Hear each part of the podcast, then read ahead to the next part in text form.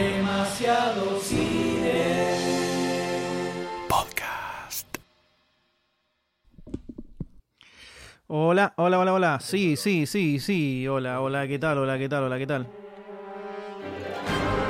Acomódense los micrófonos para que le queden cómodos y fíjense después lo levantar un poquito si quiere. Hola, hola, dos, dos, dos, dos, dos. Todos juntos. ¿Está grabando? No importa el final.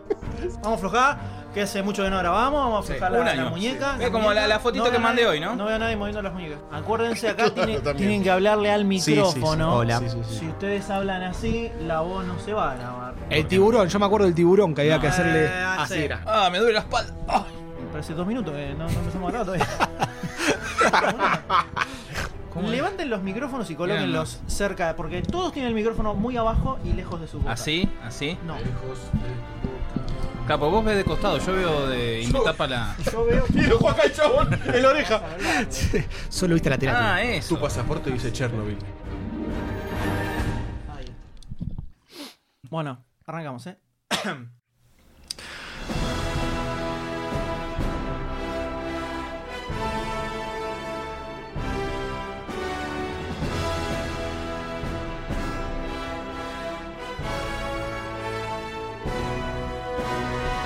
Hola a todos, bienvenidos al último episodio de Demasiado Tiempo.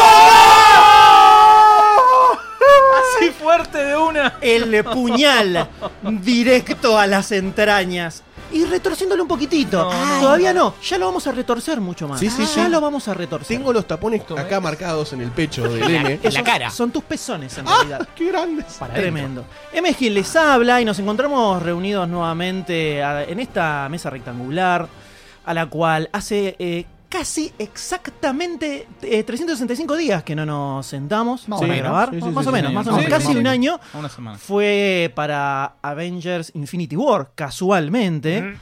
Entonces no podemos dejar pasar esta nueva edición.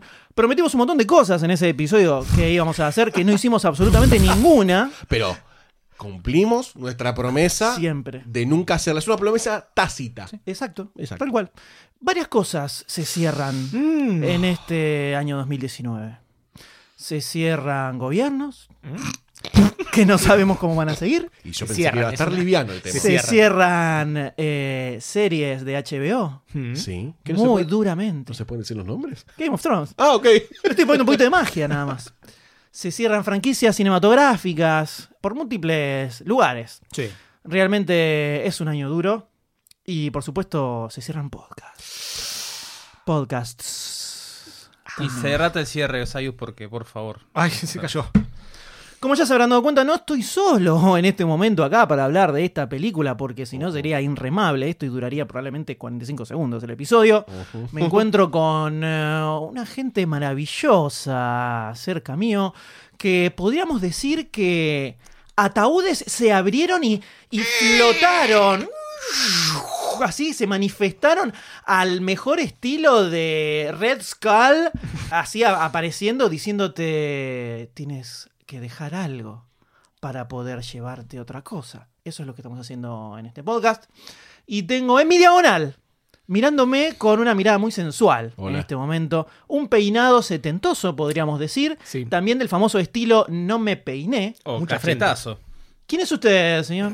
Mi nombre era, mi nombre es y mi nombre será Goldstein. Señoras y señores, Un aplauso para Agustín. Última presentación del mundo.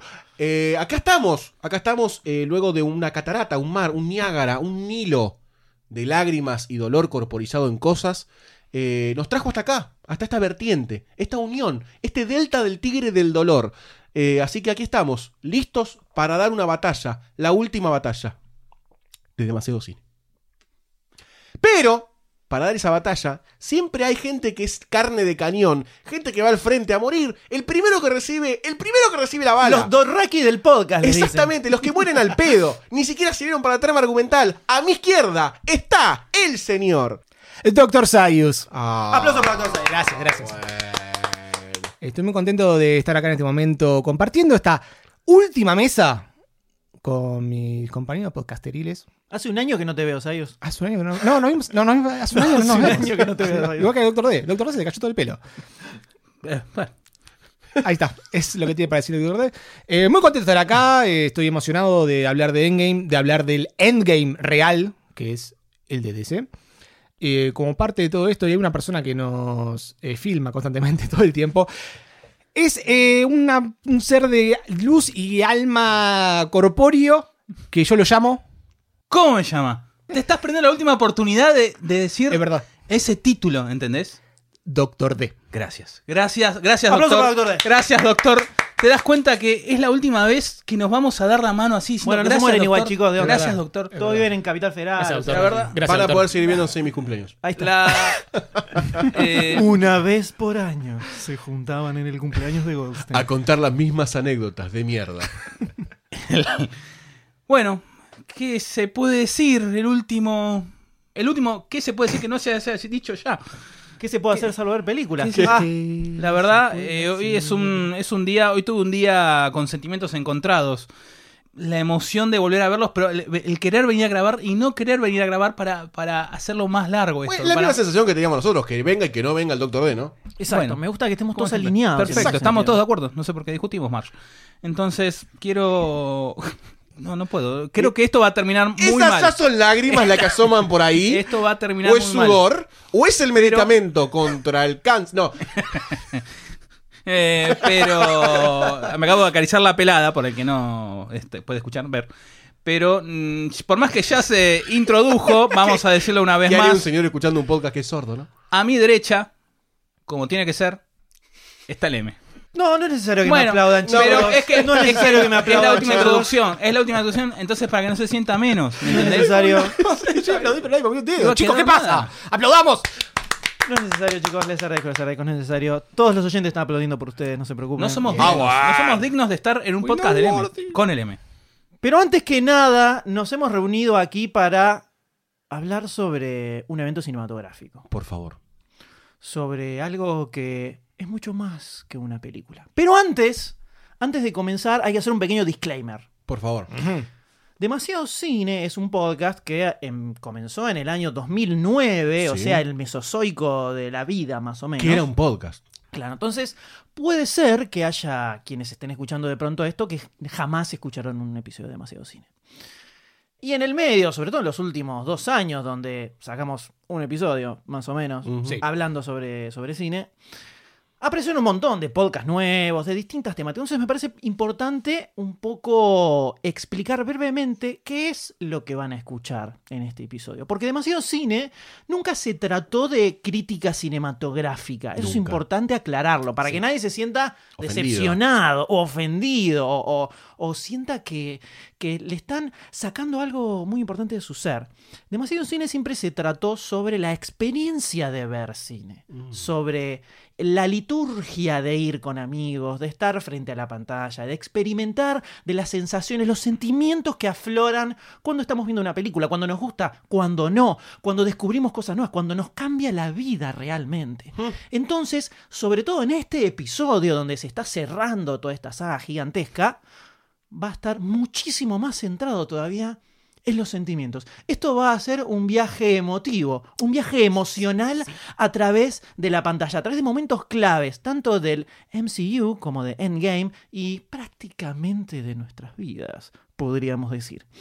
Entonces, vamos a hablar directamente con spoilers de la película. La base es que nos gustó a todos, Sí. así que si no la vieron vayan a verla. Si la película no les gustó y quieren buscar un análisis criterioso sobre ella, no sigan escuchando. No, no, no. Si realmente la película no les gustó, esto los- les va a dar dolores físicos. Sí. Si sintieron que esto los atravesó eh, mucho más que como si fuera una película, sino que... sienten daga, que- como una daga. Una daga que les atravesó el corazón realmente eh, y están en nuestro marco emocional para discutir sobre lo que vimos en esta película. Entonces, sigan escuchando y avancen con nosotros hacia el fin, el endgame.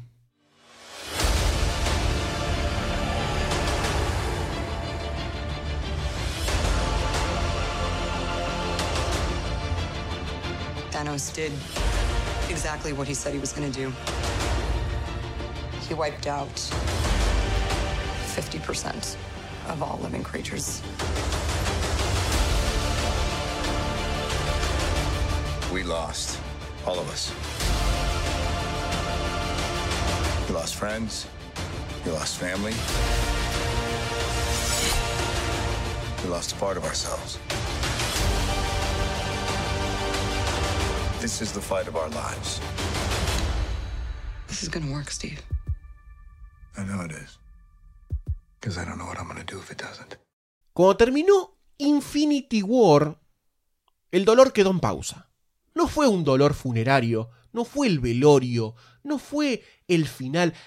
Las muertes quizás no se sintieron como definitivas, todos sabíamos que algo iba a pasar, las lágrimas no cayeron en la dimensión que tenían que caer, en el grosor, en el volumen de santo que tenían que caer, no lo hicieron. Esto no fue un final, lo sabíamos. Y nos dejaron esperar un año, un año, para ver cómo iba a ser. Así que primero quiero empezar por el, el desembarco, el rompehielo ya en las emociones, que es Hawkeye perdiendo a toda su familia. Ya desde ese momento, ya desde ese momento, la película nos seteó en un cuadro emocional, como decía Leme, de sufrimiento, de dolor interminable, de emociones inquebrantables ante el celuloide. Todo eso fue la escena de Hawkeye. Yo no lloré porque dije, es muy temprano para llorar, pero primeros 30 tenía segundos. ganas. Los primeros 30 segundos, Goldstein. Los primeros 30 segundos, pero no vamos a decir que eso ya no, no te seteó como en un otoño horrible. No solo eso, sino que arrancó así de una. Eh, se habían apagado las luces, pero la gente seguía hablando, la gente seguía pelotudeando y comiendo pochoclos. Y de repente empezó la película, boludo. Se empezaron a codear, empezó la película. Mirá. Cambia el registro de Marvel ahí también. Sí. En general, tipo, ¡pum! Crola la mandíbula. Ojo, esa escena fue filmada para Infinity War y la dejaron afuera adrede para que empiece esta con. eh, Yo quiero aplaudir el primer de la noche. y, ¡Vamos, eh! Y una de las. El jugador de toda la cancha. 11 atacan, 11 defiende. El doctor dice eso. Le dijimos, buscá de datos. ¿Cuánto pasó? 40. Sos el Marvel de los de datos. Lo tiraste al principio, boludo. Jugador de toda la cancha. Y la, la hija de Hawkeye, al que le enseña a tirar los- las flechitas, es la hija de. Segundo de los- datos, boludo. ¡Al hilo! ¡Al hilo! ¡Al hilo! Increíble, increíble. No va a ser un podcast completo si no te tentás hasta morir. No. Va a haber lágrimas, del no de- sabemos si de risa o tristeza. pero- En The Game. En The Game. Sumado a ese momento donde de que, que se ve que a la familia de Hawkeye desaparece, que te agarra es- esa cosa de, de desesperanza, llega la parte de que Tony está grabando un mensaje al casco de Iron Man para Mrs. Potts. Y esa desesperanza que tiene Tony al llegar a la Tierra, que habiendo perdido a, a Peter, eh, Mr. Stark, I don't feel so good. Y, Medio hindú era. Mío de es muy Phil Peter Socot. Sellers, sí. Eh, es como que ya, ya empezás bajón. Bueno, esa ida y vuelta que tuvo con Capitán América Iron Man eh, me pareció excelente. Me pareció que eso tendría que haber pasado en Age of Ultron mucho más hardcore, en Civil War mucho más hardcore. Y Pero acá, acá, acá se lo tiró en cara. Viene Sí. a lo Doctor D que dice: Yo te dije de que hicimos esto, esto, y vos no me hiciste caso. en el episodio 33, sí. Y te, te demuestra la, la desolación que tiene Iron Man, ¿no? ya el, el luto empieza a cubrir. Y es como dijo el, el, el, el Sayus. Ya le pongo un artículo porque ya fue todo. De movida estamos como sabiendo que todo va a salir como el ojete. O, todo salió mal, verdaderamente. Y lo que sigue después de eso es un breve enganchado al final de la película anterior. Viendo qué hacen, al toque se juntan, vuelve Iron Man acá. Pero aparece una línea negra. Una pantalla negra que nos dice cinco años después. Yo no sabía cómo seguir después de eso. No, creo que ese momento, ese lapso inicial fue bueno. Todos, cuando terminó Infinity War dijimos, ahora vuelven al pasado, reviven todos, eh, le van a cagar las trompadas a, Thanos y termina la película. Todo eso que pensamos eh, en un año entero, todos esos trailers que no- nos comimos, todo eso pasó en los primeros cinco minutos de película. Y no revivieron a nadie, no fueron al pasado, ya las gemas estaban perdidas. Fue muy duro eso, fue muy duro eso, fue el- un gran arranque que tuvo la película porque ya desde el vamos nos dijo, bueno, listo, todo lo que pensaron se acaba acá, pasan cinco años y ahora es otra historia que no tienen ni idea. Después de ver la película, me vi los trailers, por supuesto, porque yo no veo los trailers antes de ver la película. Eres un mormón. Adiós. Muy bien manejado, Sí. muy bien manejado lo que mostraban, porque de acuerdo a lo que ves en el trailer, te imaginas que la película va a ser lo que después son los primeros 15 minutos, más o menos, que es, se juntan todos, van a buscar a Thanos, se pelean y fin.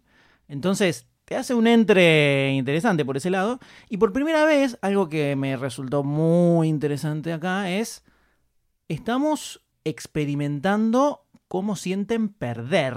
Porque hasta ahora nunca los vimos así. En Infinity War, que era palo, palo, palo, palo, palo, palo, palo, palo, palo, palo, y terminó la película, acá de repente... ¿Quién fue? ¿Quién fue? 10 años grabando por 10 años grabando por... Pensé que 10 lo había puesto años. en 10 silencio. años grabando Perdón, 10 perdón, años. Qué perdón. El Endgame, el último. bárbaro. 150 Qué bárbaro. grabando podcast. Perdón. 7400 veces silenció para. y se- Qué cosa. Menos mal que eran 10 años porque si no la multiplicación a él le salía como el oro. Redonda salió, ¿viste? al final. Tendrías que haber agregado los dos días del año bisiesto, pero está bien. Tremendo. De repente los vemos afrontar la pérdida, afrontar haber sido derrotados y no solo haber sido derrotados. No hay forma de arreglarlo. Las gemas desaparecieron. Lo vemos a ese Thor totalmente compungido que en medio de un arranque de, de- bronca y de frustración le corta la cabeza a Thanos. Y termina esa escena con Thor yéndose así a la lejanía completamente devastados todos. Las caras que ponen cuando se enteran que no, que no existían más las gemas. No había forma de solucionarlo. Sucedió, la cagaron, perdieron. Los vemos afrontar haber perdido por primera vez. Y todo ese tiempo que se toma la película de frenar y decir, bueno, pasaron cosas, acá hubo consecuencias. Esto no se solucionó sino más. Cuando corta a los cinco años decís, ah, bueno, Esto es verdad. es- esto no, no, no se deshizo, ¿qué onda? Eh, no, no van a volver para atrás, no, no vamos a cambiar la historia y que esto acá no pasó nada, señores, fue todo un sueño. Estuvieron viviendo años afrontando todas estas pérdidas, ¿no? Eso es un, un- cambio de eje interesante en cómo vemos a todos los personajes, con eh, unos niveles de depresión bastante profundos, además, ¿no? Sí, acá vemos dolorosamente a todos nuestros héroes derrotados y en una situación de, de letargo emocional, ¿no? Están como pausados. Lo vemos mismo al Capitán América en un grupo de autoayuda, liderando un grupo de autoayuda para tratar de salir de ese momento de pérdida gigante. Que uno de esos personajes, de esas personas que está en el grupo de autoayuda, Lo va a el decir, que bueno, dice, lo va a decir, lo va a decir, Para, para, no leas, no leas, no leas, no leas, para. Uno de los últimos, chicos. Ay, me toca. Decilo, decilo. Para, para, porque tengo, tengo taquicardia. Todos los cartuchos, ¿eh? Tirame en el pecho, tirame en el pecho. Todos los el cartuchos. que Decime- habla, que dice que decímelo, se va a encontrar con un flaco, que es gay y todo eso, es uno de los rusos. Mirá. Y es el padre de la hija de Hope. No puedo creer. Y de otra hija que también aparece más adelante. Increíble, increíble. Me voló la peluca. En el momento no me di cuenta. La Wikipedia de datos ambulantes sos. La Es van a increíble. extrañar. Wiki de datos. No lo creo. no creo que No. Una app que se llame de datos que funcione con smart speakers y le decís Hello Google, tell me de dato y aparece el Dr. D diciéndote ¿sabías que uno de los que está en la ronda con eh, Capitán América es eh, uno de los rusos? O si no, que cambie la voz del GPS con la voz de- del D y que le tire datos en medio de la calle. ¿Entendés? Ahí está. Es Y trabándose. Claro. Dobla por Scalabrini. ¿Sabías que Scalabrini antes se llamaba, no me acuerdo, Canning, ya te Cangallo? pasa. Canning. Hay un paquete, un paquete opcional de voz de Dan Aykroyd, ¿no? ¿Sabes Seguramente. cómo lo bajo, no? Y me toco, decilo. Tengo el muñequito ¿Por ahí. dónde voy, Dan? Pero bueno, ya estamos frente a una película depresiva, básicamente. Una película bajón. Sí. O sea, nos está cascando de formas que no sabemos. Y ahí, yo al menos viendo la película, dije, ok, no tengo la más pálida idea de qué es lo que va a suceder en este momento. Esa fue una sensación muy buena en la película, de total incertidumbre. Yo no lo esperaba, tenía cierto, cierta reticencia en decir, bueno, van a ir a la clásica, como decía Sayus al principio, van a rescatarlo, van a revivir, va a salir todo bien.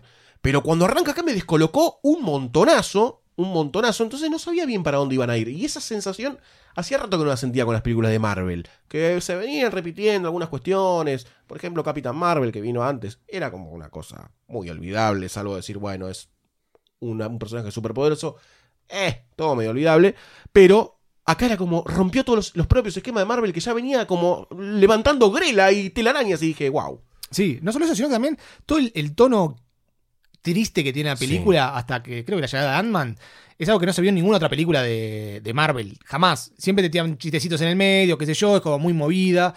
Acá todo depresión. Es todo depresión hasta la llegada de Paul Rudd, obviamente, ¿no? Solo quería aclarar que yo amé Capitana Marvel, no sé qué película vio el señor Goldstein, pero a mí me encantó. No dije que era mala ni me que encantó. no, no me haya gustado, pero es una película más. Hoy no le gustó, no, le gustó. para nada, no, dijo, no, le- No dijo- le gustó. Dijo olvidable, dijo la, dijo la palabra Mirá, olvidable. despreciable. Vos querías hablar de Capitana Marvel, Dijo hubieses hecho un podcast, ¿sabes? dijo. Me dijo, hacer tu propio podcast y ganar las elecciones. Me dijo, no. Capitana Marvel ya pasó. Las escenas de Capitana Marvel, primero se filmaron las de Avengers Endgame y después se filmó la película. ¿Qué? Posta. No. Primero filmaron de... Primero filmaron en game. Y después filmaron, sí, sí, la película. Y Mirá. primero se estrenó la otra y después esta. Mira, Posta. mira. O sea, ya esto es geopolítica de datos, ¿se entiende? Volvemos a estudio. Aparece Ant-Man, cambia el registro completo de la película, o lo quiere empezar a cambiar, por lo menos. Sí. O sea, a partir de ahí empezamos a ver que hay cierta esperanza que van haciendo, etc. Pero hay una escena que me hizo como mucho ruido emocional, y es cuando él se va a buscar a, a las plazas, como tratando de entender qué pasó. Encuentra una plaza con los Memorial, con, con infinitos tótems de gente labrada, y hay una palabra que dice The Vanished, y es los, Los desaparecidos. Y me tocó una fibra emocional nacional histórica muy fuerte. Fuerte. Y Fuerte la palabra. El tipo buscando a los familiares ahí, todos llorando al lado de un lugar en donde no están para, para ser velados en realidad, sino que los crea la gente que quedó.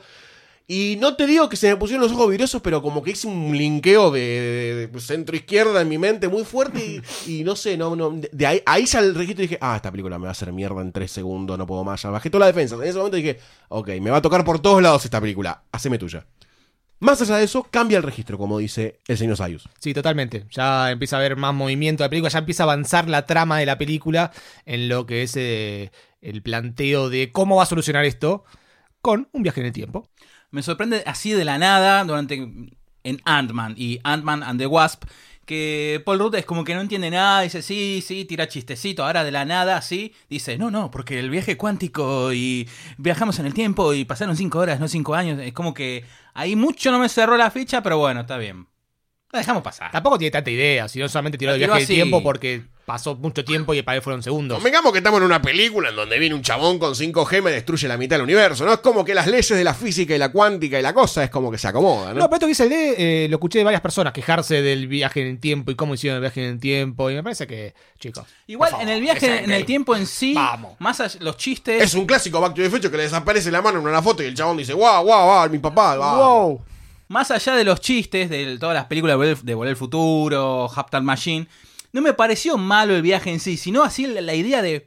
Se me ocurrió. Vos decís que Ant-Man no era un personaje como para que tengas esa idea. Estás Claro, discriminando a una persona. Vos Le está entendés diciendo bobo. honestamente, Le está no. diciendo bobo. Estás discriminando a una persona hormiga. Hon- Todo el colectivo de hormigas del mundo en este momento no se va a bajar el podcast. Bueno, no lo van a escuchar más. ¿Qué crees que te diga? Es este es el último, ¿me entendés? Entonces, me imaginé, bueno, me espolearon una parte, sabía que había un viaje en el tiempo y yo pensé que iba a venir, bueno, de la mano de Tony, sin saber que todo esto antes de que Tony estaba en, una, en una- un laguito con, con familia. Hermoso todo ese momento.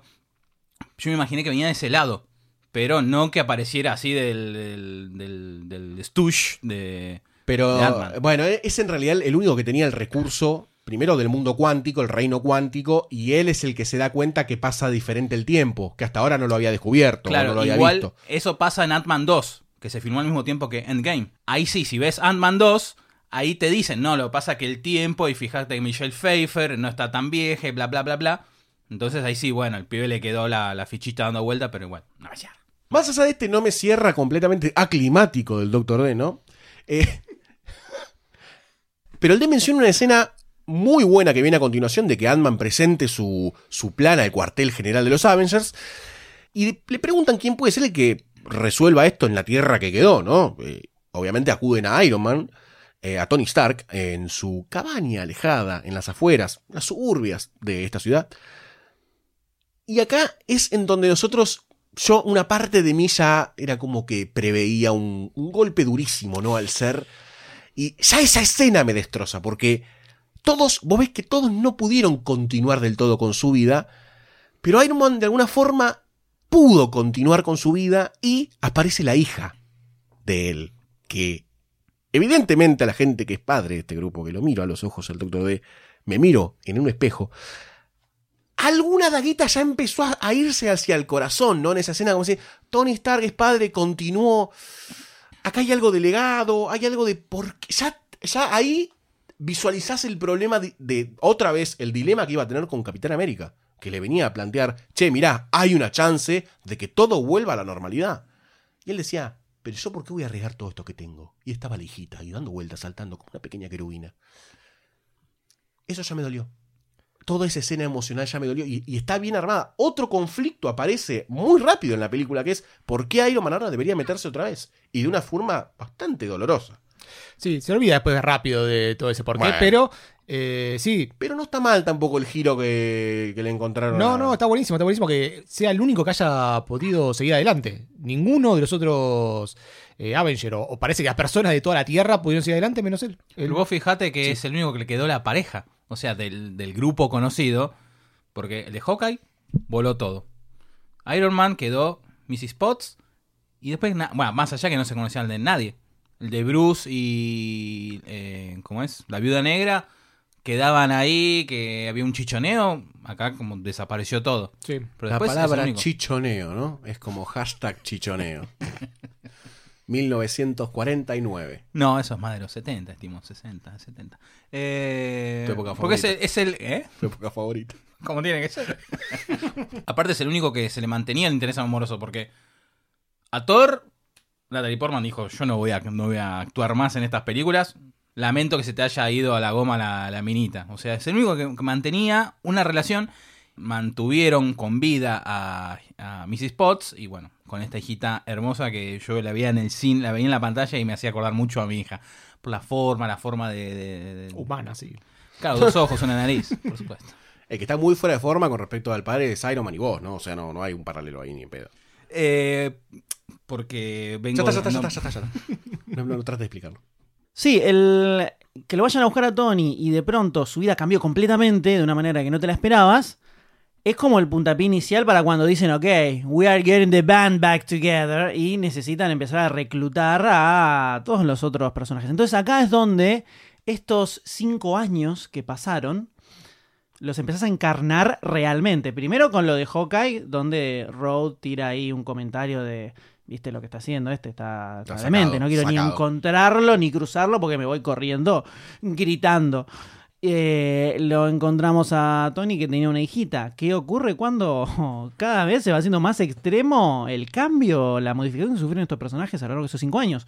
Como por ejemplo, cuando deciden ir a buscar al señor Bruce Banner, ¿no? No se la vio venir nadie esa, ¿eh? El Hulk de Peter David es ese, señores. Búsquenlo, búsquenlo, googleenlo en los cómics. Una de las mejores decisiones del universo, no sé, del mundo. O sea, mostrar a un Hulk, Hulk, perdón, de, perdón. No, por- en mi cabeza te corrijo.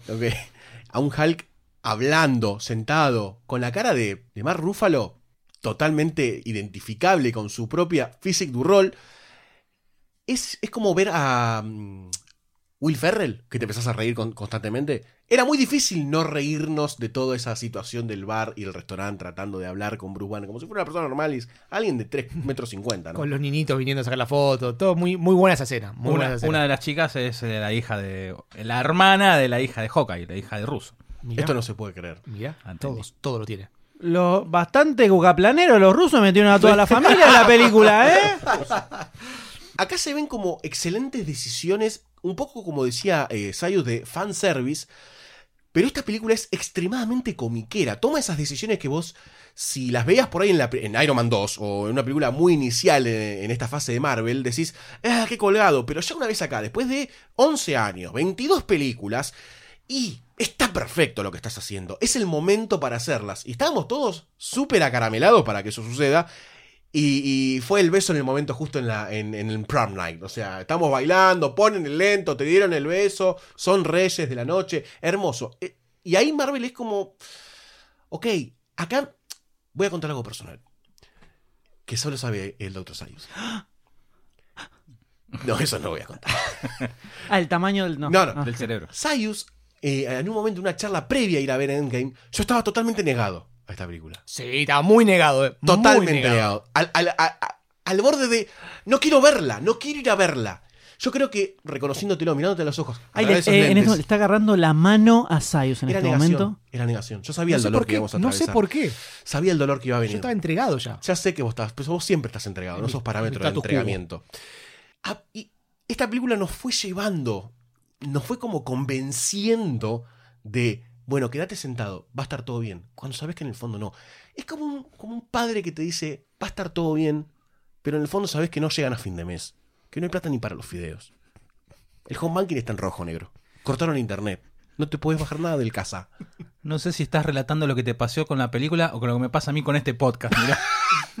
Está todo muy de la mano, como decía el M. Esto es un marco emocional general. Quédense, va a ser dolor, va a haber sangre, va a haber un montón de cosas en este podcast.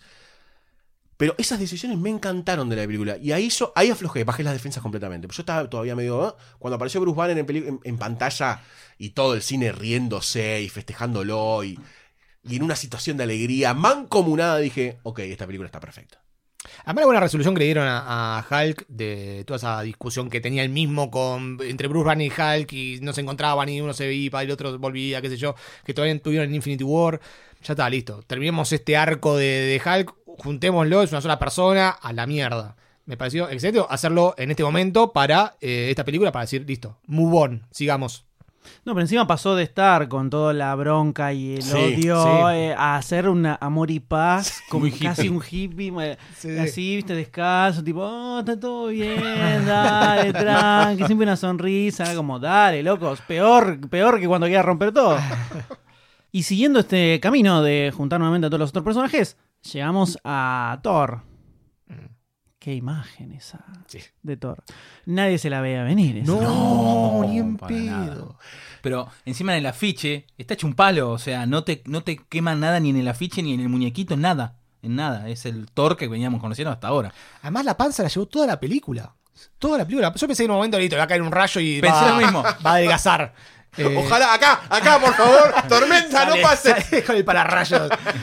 Eh, pero no, nunca, nunca. Siempre siguió con la panza hasta en en la pelea final todo el tiempo. Eh, una decisión extraña. Me parece como que fue raro. Pero toda la, toda la- todos los personajes a lo largo de la película cargan con esos cinco años. Sí. Y esos cinco años habían hecho que Thor se vaya a este pequeño Asgard, ¿no? A este pequeño refugio de otra cosa que me pareció fuerte de la película, entre The Vanished y esto de el pueblo asgardiano perseguido, eh, expulsado de su tierra, que encuentra refugio en una situación muy nórdica, ¿no? Como para... ¿no? Pescadores. Claro, pescadores, pero en los fiordos, no Sí, eran sí, los fiordos, sí. creo que era en Noruega, un lugar así El norte de Noruega. el norte de Noruega, y este pueblo que trata de encontrar su lugar en, un, lu- en, en algo ajeno, ¿no? Que es la tierra, y ahí está su rey, ¿no? Su, el, el- que supuestamente los iba a guiar hacia otro lugar cuando salieron y partieron de Asgard, vencido, derrotado,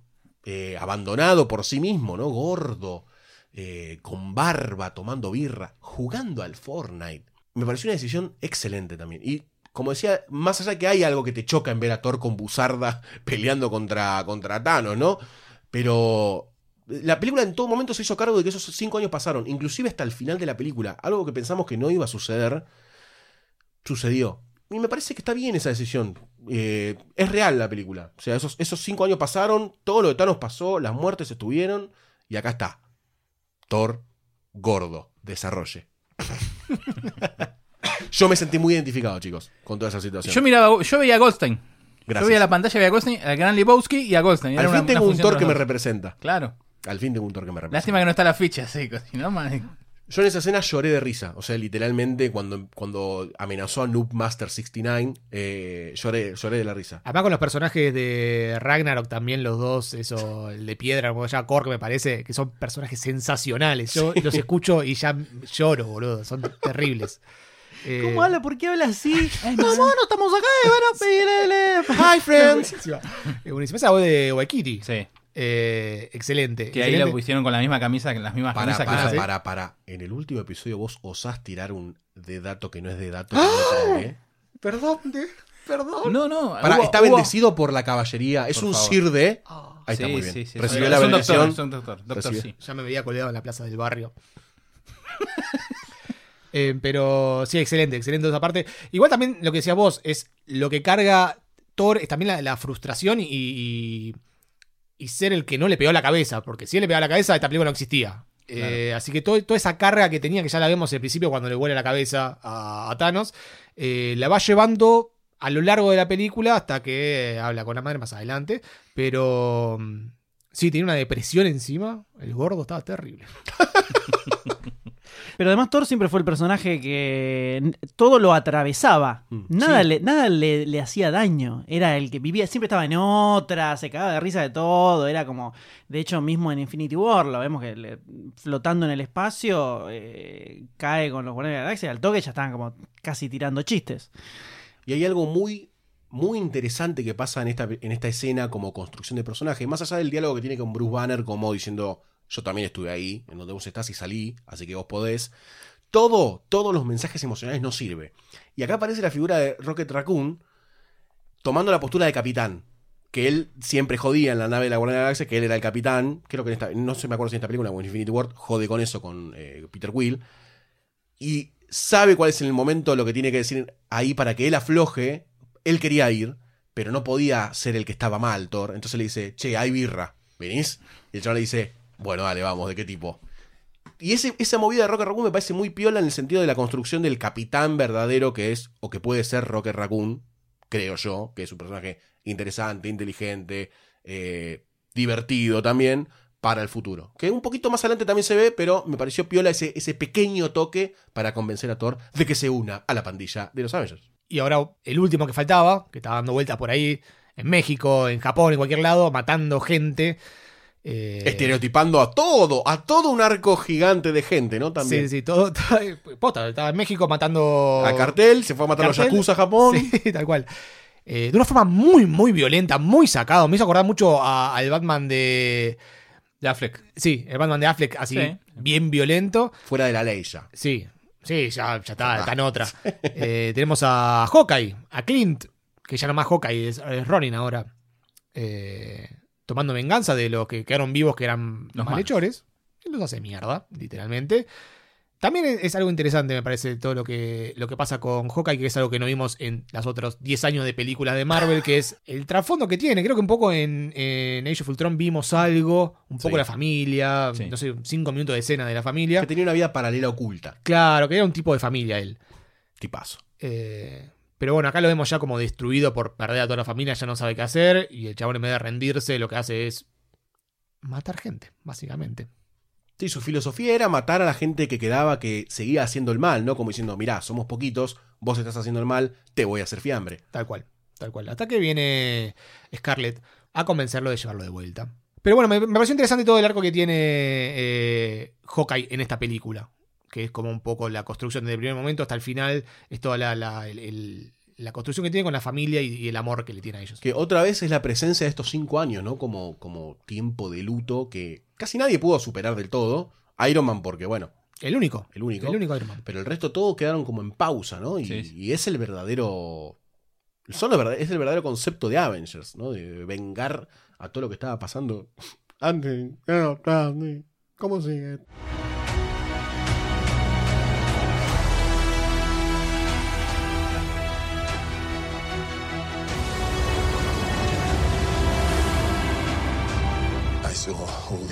Die. I keep telling everybody they should move on. Some do, but not us. Even if there's a small chance, we owe this to everyone who's not in this room to try. We will. Whatever it takes. Whatever it takes. Whatever it takes.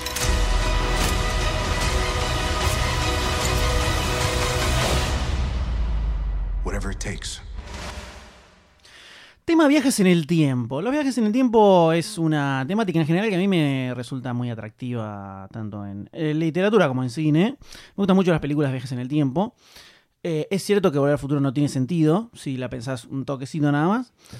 Eh, pero si nos tenemos que poner a analizar la, eh, teoría de viaje temporal que esbozan en esta película es bastante interesante. Es una de, la- de las ramas teoréticas que se toman para viaje en el tiempo, que es que cuando cada vez que haces una modificación se realizaría una ramificación en una realidad paralela y con cada cambio se iría creando uno distinto.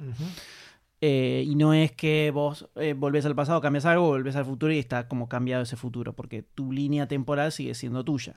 Un poco lo que eh, intenta explicar Hulk, medio mal me Sí, parece, porque no se mal. entiende del todo lo que quiere decir. Sí. Se entiende más cuando lo explica la guardiana del templo de. de. La pelada. La pela. De Doctor Strange, sí, sí. de Doctor sí. Strange que lo explica con, con un gráfico, ¿no? Claro, Como se tienen que explicar estas cosas. una saca el Brown con Saca, el- saca el PowerPoint, Claro, te tira y te dice, "Ve, esto va cambiando los slides. Eh, ya ahí yo no tenía la más pálida idea de que iba a suceder eso. Cuando dieron viaje en el tiempo, yo quería levantarme y aplaudir ya directamente. yo iba, yo bajé todo, todo- toda la guardia bajé en ese momento. Fue como del, después del Five Years Later que aparece. Yo dije, ya está. Me entrego a ustedes. Hagan de mí lo que quieran. Y me tiraron con una- un bazucazo de fanservice constante, ¿no? Eh, viaje en el tiempo espectacular. Inventan trajes en medio segundo. Tony Stark de- descifra cómo viajar en el tiempo en una noche y crea todos los dispositivos. Y es como que ya está, funciona. Una sola vez lo testean y funciona perfecto. O sea, hoy en día. Eh, intentá cocinar un, un bizcochuelo por primera vez, no te sale como el orto. 30 veces lo tenés que hacer para que te salga bien. El viaje en el tiempo so- soluciona perfecto. Papá. No me importa Obvio. nada. No, me importa porque Tony te lo puede hacer. Tony se creó una armadura y un coso que se incrustó en el pecho En en, una, en una cueva en la nada. Sentime. En el medio del dengue lo hizo, ¿entendés? ¿Cómo no va a descifrarte el, el viaje en el tiempo en una noche? Yo me imagino al Tony viejo, tipo. Yo me hice una armadura en el desierto con dos latas de Coca-Cola. ¿Vos qué hiciste, nene? Cuando yo me levantaba a las 5 de la mañana, Laura. Bobo. Eh, está perfecto. Y diseñan esos trajes. Son de que, trajes que, que- ¿De dónde salen? no. Los ¿viste? trajes son en base a los que pasan en Ant-Man and the Wasp. Claro, pero los, Los que man- maneja el Dr. Pimp. Sí, en dos días como que los confeccionan y salen. Y además, Tienen replicadores como en Star Trek. ¿de dónde salen, no? Porque es como que se hacen. se Sí, desaparecen. ¿Qué No es importa, eso? boludo, pero no no importa, importa. nada. Nada, nada. No importa nada. No hay ni preguntas. Nimiedades. Nimiedades. Cerrar los ojos y seguí. Claro. Ten en cuenta que es el futuro, es el 2023. En el 2023 vamos a tener trajes en, en los anillos nosotros. Tal cual, ¿por qué? No hay por qué. No, hay por qué. No hay por qué. Gran Es así. filósofa, gran Claro, y construyen toda esa plataforma gigantesca que se abre hacia abajo. Una semanita, ponerle que estuvieron entre, entre hacer todo, ponerle una ¿Cuál, semanita. fue- cuál era el deadline? 10 días. Una ¿Qué semanita. Demasiado. Ellos mismos, Para ¿eh? ellos demasiado. no hay un solo obrero en toda la filmación. No, ¿eh? por un supuesto. solo obrero había ahí. no, no, no. Esto es con toda la tecnología mágica de Tony Pasa Stark. que Walker quedó el 50%. Oh, Difícil esa. Guardiola. sí. No importa nada porque van a viajar en el tiempo. Ahora, cuando dicen de hacer viaje en el tiempo, yo, aislado completamente de todo tipo de información, yo hace más o menos 10 días antes de que se entrene la película, entré a Twitter, silencié 355 palabras más o menos, los nombres de los actores, los personajes, toda la variante del nombre de la película, Marvel, todo, to- to- todo, entraba a mi timeline y era como... No había Pasó nada. Por acá. I don't feel so good, Silencié cuentas, silencié cuentas, si no interactué con, con alguien, alguien que tal vez interactuaba mucho en un momento, de pronto no interactué más, eh, sepan que lo silencié. Eh, silencié cuentas que, que todo bien con spoilear, yo no me la quería comer, entonces para eso existen las herramientas de silenciado, ¿no? Entonces, de repente, desapareció Avengers de mi timeline de Twitter. Pero desapareció a tal punto que dos días antes me había olvidado en un momento que se estrenaba la película. Porque estaba aislado completamente. Y me di cuenta que gran parte de esa ansiedad que te agarra, ¿viste? Cuando se ve un estreno importante, que así como, ¡ah! ¡ah! que no puedes esperar, Bajó. es por culpa de las redes sociales.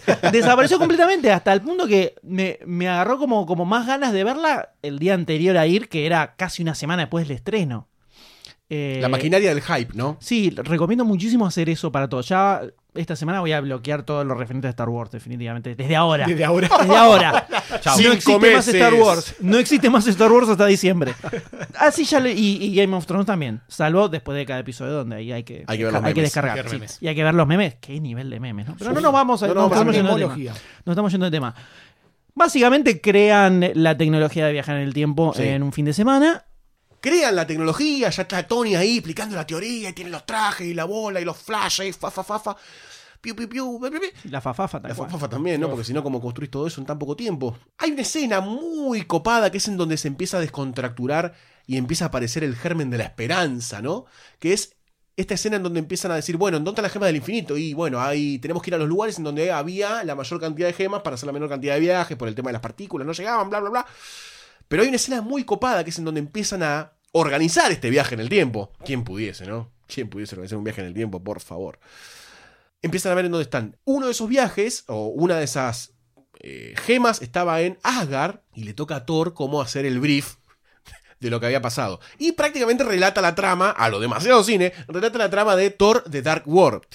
Y empieza a contar que él estaba con una chica y todos. Y ya cuando lo llaman para que dé la presentación, estaba en un rincón y dice: ¿Está dormido? "Mm, creo que está muerto. Esa, todo ese momento Thor gordo, vencido y depresivo, tratando de contar las cosas, diciendo: No, no, no, vos déjame a mí que yo sigo contando. Güey, sentate, sentate. Borracho a lo yo a los 18 años. Me, me sentí mucho más identificado. Es imposible no amar a esa versión gorda de Thor. Imposible. 18, tiro claro. Sí, sí, sí. sí, sí. Arrancó a los 18. Ahí está, ahí está, ahí está. Ahí va, ahí va, ahí va. Ok.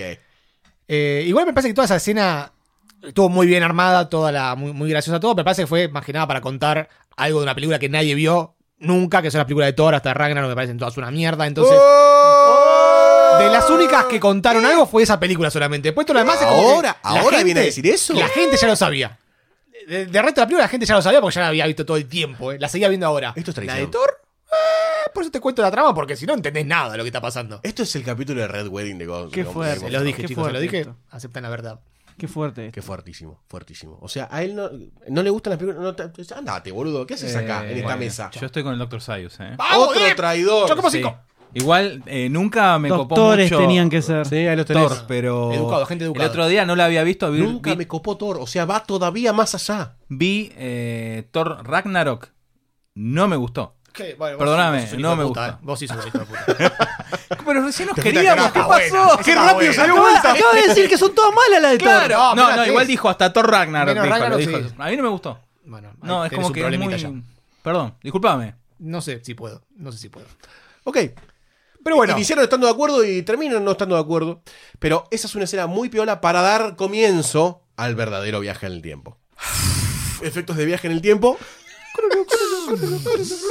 Realmente no sabía qué esperar de este viaje en el tiempo. Difícil. No, no tenía ni idea qué es lo que iban a hacer. Eh, pensé que iban a dejar más al, más al pasado algo así. Cuando salen el primer grupo y aparece, dicen New York 2012, y se ve en la escena del rayo del cielo y todos ahí, eh, eso fue como... Ya está. Sí, Sí. sí, sí. Ya está, ya está. O sea, yo quería levantarme y aplaudir si no fuera porque rompía demasiado el clima y me iban a cagar trompadas. Pará, ¿eso me pasó a mí solamente que tener ganas de aplaudir todo el tiempo y gritar ¡Guau! ¿Así? Sí. ¿O, no, no, no, no, no, fue tal cual así. Yo quería levantarme y aplaudir porque era como. Verdaderamente. Sí, sí, dámela sí. toda, dámela Sí, toda, dámela toda. Sí, sí, sí, me encanta. O sea, entendieron que necesitaba ese tipo de fanservice absoluto y constante. Y era. Y, y terminó escalando a niveles ya Sí, pornográficos. sí, sí, sí. Realmente pornográficos llegó a ser. como, Basta, por favor, no lo O puedo, sea, mi cuerpo no lo imagino, soporta. me imagino la escritura de ese guion que era un grupo de gente sentada diciendo, ok, escenas fanservice eh, y que, que, ha- que vayan a amar que vamos a hacer. Hicieron toda una lista y con esa lista dijeron, ok, ¿qué, qué historia podemos contar donde pase todo esto? Y ahí aparece todo el guion de esta película. Me encantó, los amo a todos los que lo hicieron y ya ahí... Toda, eh, ya ahí bajé la guardia completamente. Por y- segunda vez en la película. Sí, sí. Eh, ahí está entregado, entregado, entregadísimo. Pero entregadísimo. No te- o sea, me bajé los lienzos Sí, en el medio del cine. Pocas veces vi al M tan entregado, ¿eh? Me bajé los lienzos en el medio del cine y dije, dámela toda, no me importa. Así estaba. Y anulé. Mi, mi cerebro ahí se, se quemó. Un chip. Un chip que se sobrecargó. se sobrecargó de emoción. Y ustedes no saben, no saben lo que fue, lo que siguió de ver esa película. Estuve todo el resto de la película moviéndome todo el tiempo en el asiento, a- eh, eh, así, realizando enunciaciones en voz alta. No, Pobre, el, no. flaco, el flaco que tenía al lado me, seguro me quería cagar a trompado. O sea, fui ese. Fui ese que cuando molesto. salís, salís de ver una película decís, había un hijo de su madre al lado que no paraba de moverse y de decir cosas. Fui ese la primera vez que fui a ver Endgame. Terrible. Pero terrible. era, era muy difícil. A partir de ese momento es donde las emociones se vuelven incontrolables. Y es como decir, el fanservice te lo tiran en la cara, pero está bien además. Funciona en la trama de la película, entonces no es como que lo ves colgado. Todas las escenas que siguen de ahí, la de la invasión de Nueva York, eh, El backstage de lo que viene después. El, Eso, el es post-crédito de la Sí. escena cuando lo, lo- lo- lo detienen a Loki. Es es buenísimo. fantástico, es fantástico. Y además hay pequeños, pequeños toques, además que es como extra a todo lo que viste. Por ejemplo, Loki robándose el Tesseracto.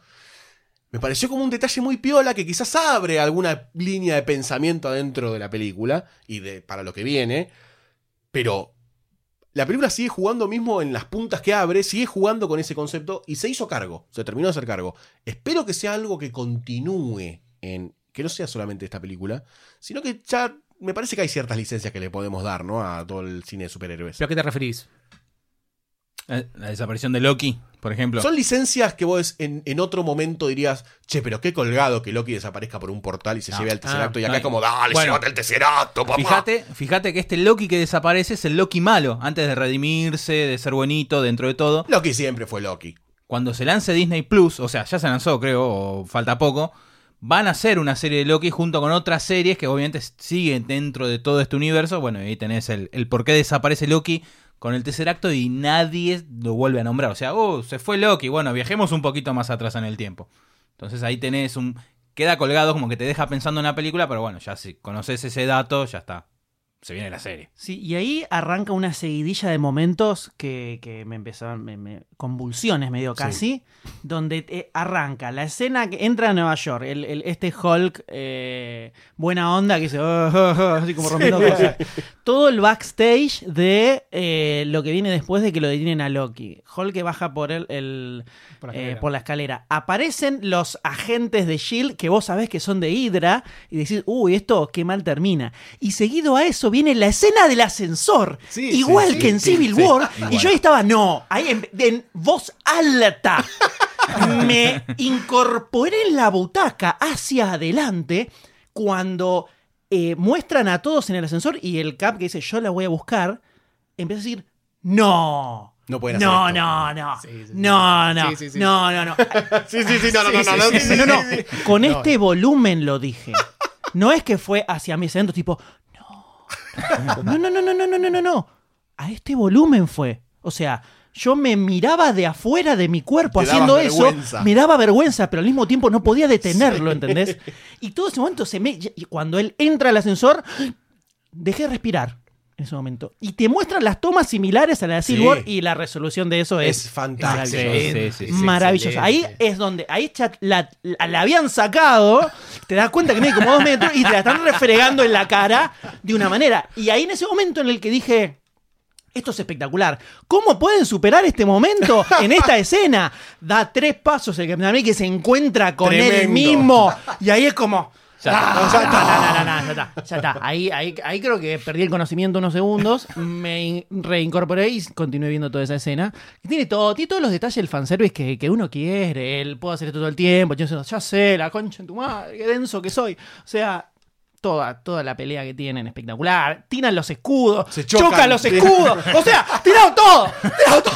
Dejaron todo ahí, todo dejaron ahí. Yo ya ahí no daba más, no podía respirar. Y estamos en la mitad de la película. Estabas extra corpóreo, tipo Doctor Strange, mirando la película de arriba. Era una cosa de otro planeta, abajo. no podía creer lo que estaba viendo. Estaba, todas las emociones se me estaban atravesando. Realmente. Realmente. Sí, toda la, toda la escena de Nueva York fue la mejor de, de los viajes en el tiempo para atrás, me parece. Fue como excelente. Creo que además Avenger la teníamos todos recontra presentes, sabíamos un montón de la película, teníamos escenas grabadas en el cerebro. Es que fue la primera que nos impresionó. Claro. Yo me acuerdo cuando salimos del cine. No, mirá esa escena. Y cómo, perdón que me adelante, pero cómo salimos de esta película y fueron las mismas reacciones. No, mira esto, mira esto. Y es. No hay nada va a superar esto. Perdona, Sayus. sí. Sí, sí, me parece que fue, fue excelente toda la, la parte de Nueva York. Y después estaban las otras partes que estaban, las otras gemas que estaban dando vueltas. Eh, creo que la de Guardián de la Galaxia también estuvo muy bien cuando van a Sí. buscar a, a Quill. Eh, This guy. sí, un tarado contando. Y lo vemos como está cantando por afuera. Sí, a Peter Wilk lo, lo tratan de boludo tres veces a, en todo la el película. tiempo. todo el La- tiempo. Las únicas tres veces que aparece. Sí.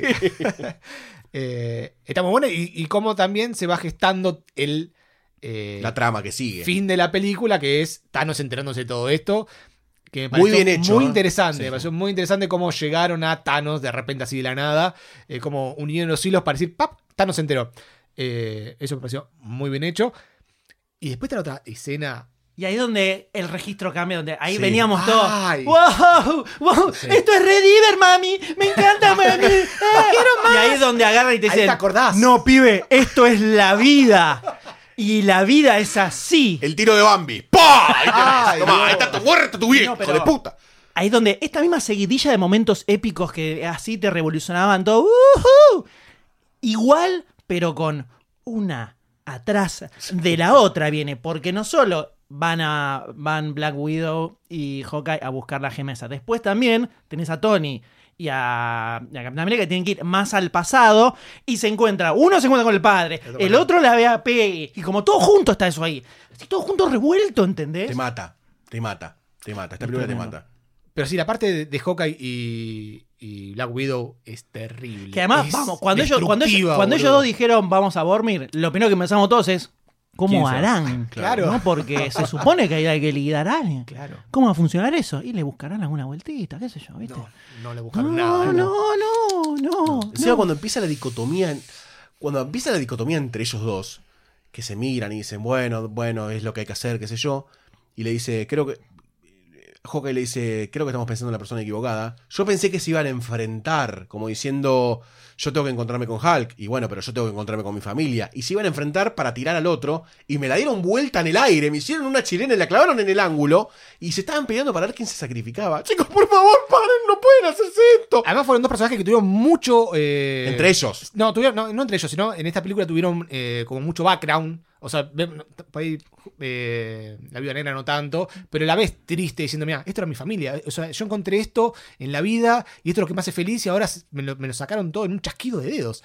Y eso por un lado, y por otro lado tenés también a, a, Hawkeye, que estaba hecho mierda, buscando a su familia, o sea, no buscando a su familia no, porque está muerta la familia, pero buscando su sentido en la vida. Eh, y lo juntás a los dos así en un paquetito y le decís, bueno, mátense. Uno de los dos tiene que matarse. horrible, Te horrible. destruye, te eso, destruye. eso fue un golpe bajo. Sí, eso fue un golpe totalmente, bajo. totalmente. No sé si es necesario, pero fue un golpe bajo.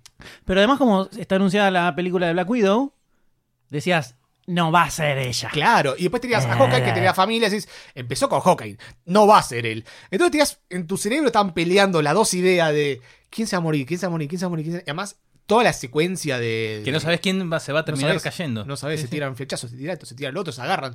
Y cuando muere Black Widow, por Dios, tiradita ahí en el piso, muertito. Bueno, en esa parte, cuando ella está tirada en el piso, la forma en que cae es la forma en que en la anterior película, viste que Tony, creo que era Tony, empieza a ver, los ve a todos muertos, todos ahí tirados. Es la misma posición que ella tenía en ese momento. ¿Qué de No, dato en, en preciso? ellos Ultron no era eso. Ese- ah, sí, ahí está. Bueno, ¿Qué de dato, qué de dato al frame por frame fue esto, eh? Es el bisturí. Hoy, hoy vino. Está bien, hoy vino como tenía que venir. Bien. Y, mm, Bueno, y ahí estamos eh, destruidos emocionalmente, ¿no? Porque Sí. después además tenemos, por un lado, a Tony que se encuentra con el viejo, Hmm. los dos hablando sobre paternidad. Muy linda escena. Muy linda. Tremendo. Ay, ay. Fuertísimo. Y... y aparece Jarvis. Primer personaje de la serie, de las series de Marvel que aparece en una película. Y está... Ya no eh, le festejamos todos los de dato, ¿no? No, No, no. ya está, ya fue, ya como... está. Bien de, bien de. Chao, gracias. O por lo menos pongamos, viste, pongamos una vara. claro. Aparece Jarvis, sí, sí, Eh, la vimos sí, lo todo. vimos todo. No es tan- tan Gracias de por datos. invitarme, chicos. Eh, a tu cueva. y después eh, eh, el Capi encontrándose con- ahí Ah. con viendo a PI. Ahí fue, ahí, ahí como, ahí como hace como. Qué momento. Qué momento. Así. Me agarró como. Muy fuerte fue esa. Sí. Además, lo que tiene de bueno a esta altura ya la película es que hay un balance muy bueno entre momentos que son dolorosos o que son tristes o melancólicos o nostálgicos, momentos que son para reírte, momentos que son de acción, momentos que son fanservice puro. Tiene un balance bastante bien logrado. Eso fue una de las cosas que, habiendo llorado en mi casa y, no habiendo dormido hasta las 6 de la mañana después de ver la película, eh, la pensás un poco y decís, che, estuvo muy, muy homogénea la peli, muy, muy, muy sólida en ese sentido. Algo que a Marvel se le iba de las manos por momentos. Eso me parece hiper destacable a nivel estructura de guion, narrativo, lo que vos quieras.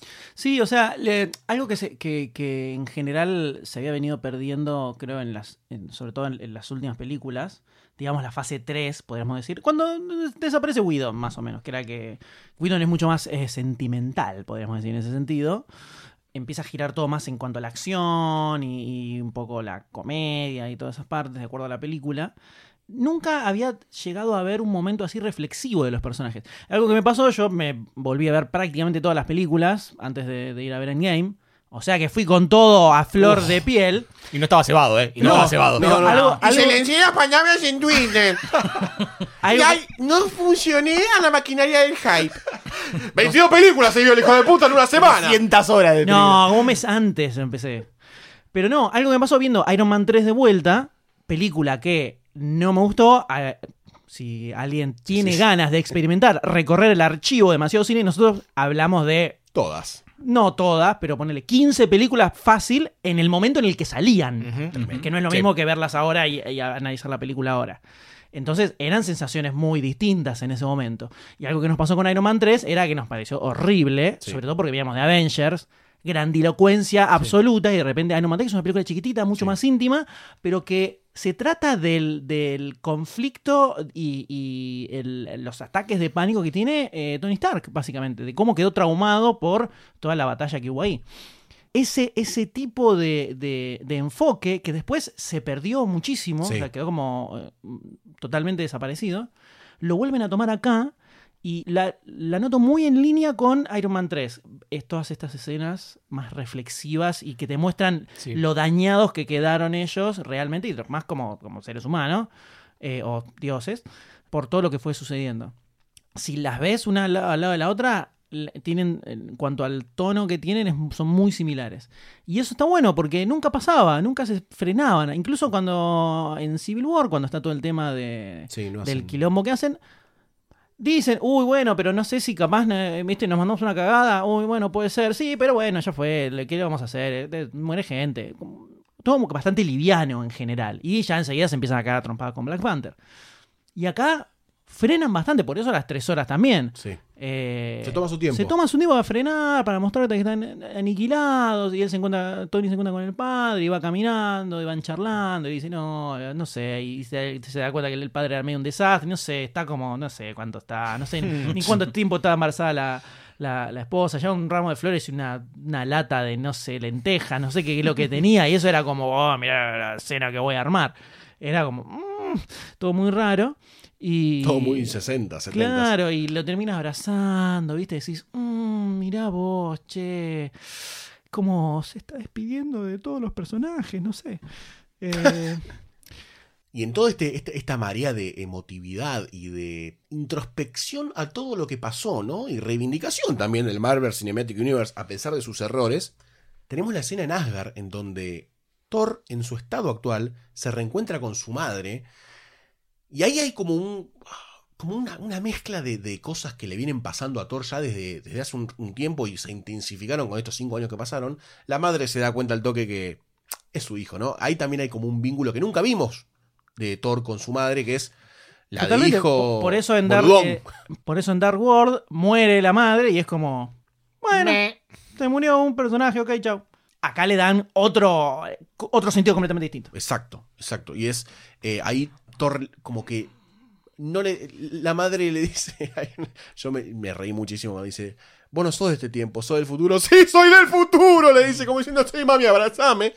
Y ahí es como que la madre eh, le hace entender algunas cosas que pasaron, le habla sobre lo inevitable del futuro ese que está ahí, y que él tiene una misión, y que tiene que volver, y todo eso. Y le terminó como de encontrar, de darle el, creo que ahí está el cierre del arco de Thor, eh, de todas las películas pasadas, eh, de lo que pasó en los cinco años, y nace un nuevo Thor. Sigue con la buzarda, como dice Sayus, sigue ahí, pero ya sabemos que Thor cambió el registro de acá para adelante. Y Sí. la película más adelante se hace cargo de ese cambio de registro, que me parece que está muy bien, y tenemos a un Thor nuevo. Eso me entusiasma mucho porque se saca de encima esta dicotomía que tenía Thor entre lo serio, entre soy el heredero del reino, entre tengo una responsabilidad enorme y entre me gusta pelear, soy jodón, me gusta la birra y salir de noche los sábados y dármela en la pera. Sí, se saca un toque lo tincho que tenían, Sí. capaz, ¿no? Sí, es una buena descripción. sí. Dejó de jugar al rugby. Va ofendiendo a toda la gente que juega al rugby, que nos escucha. Que no creo que no, sería creo que sea un episodio de demasiado cine si no ofendiéramos por lo menos al 50% de la humanidad. Exactamente. La que quedó de Thanos, ¿no? Y acá es donde supuestamente llegamos al momento que nos imaginábamos que iba, que iba a suceder antes de que se estrenara la película, que es, bueno, van a deshacer todo. Eh, no, no se deshace nada, no desaparecen esos cinco años. Se hacen cargo, porque si no sería la gran, fue todo un sueño. Acá no pasó, vuelven a, Infinity War, al momento X donde se destruye todo, y eso no pasó, como que vuelven hacia atrás. Y se deshace todo eso, ¿no? De todo lo que vimos, desaparece. Pero es algo que se deja claro cuando Tony se acerca al cuartel general de los Avengers y le dice al capitán, ok, yo te ayudo, pero me dejas todo que empiece todo a partir de los 5 años. O sea, porque él no quiere perder a la nena, no quiere perder a la familia, no quiere perder nada. Por eso, ahí se, ya se está tomando eso que dijeron un rato antes en la- durante la película. Por eso mantienen también, lo cual también está piola. Sí, sí, totalmente, porque lo que se especulaba era que justamente ah, cuando termina Infinity War, lo que se, se decía era, "Ah, este final es una boludez, pues ya sabemos Claro. que van a, ya sabemos que van a tirar todo para atrás.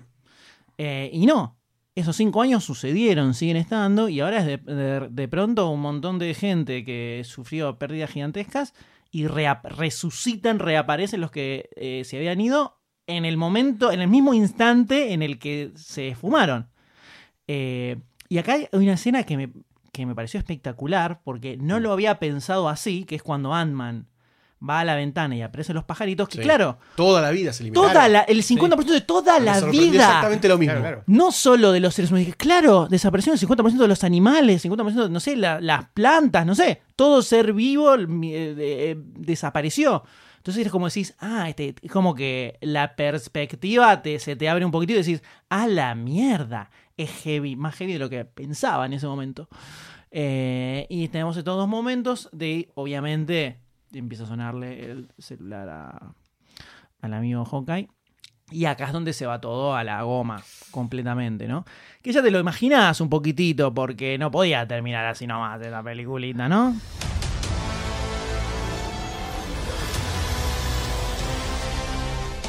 You could not live with your own failure. Where did? Back to me.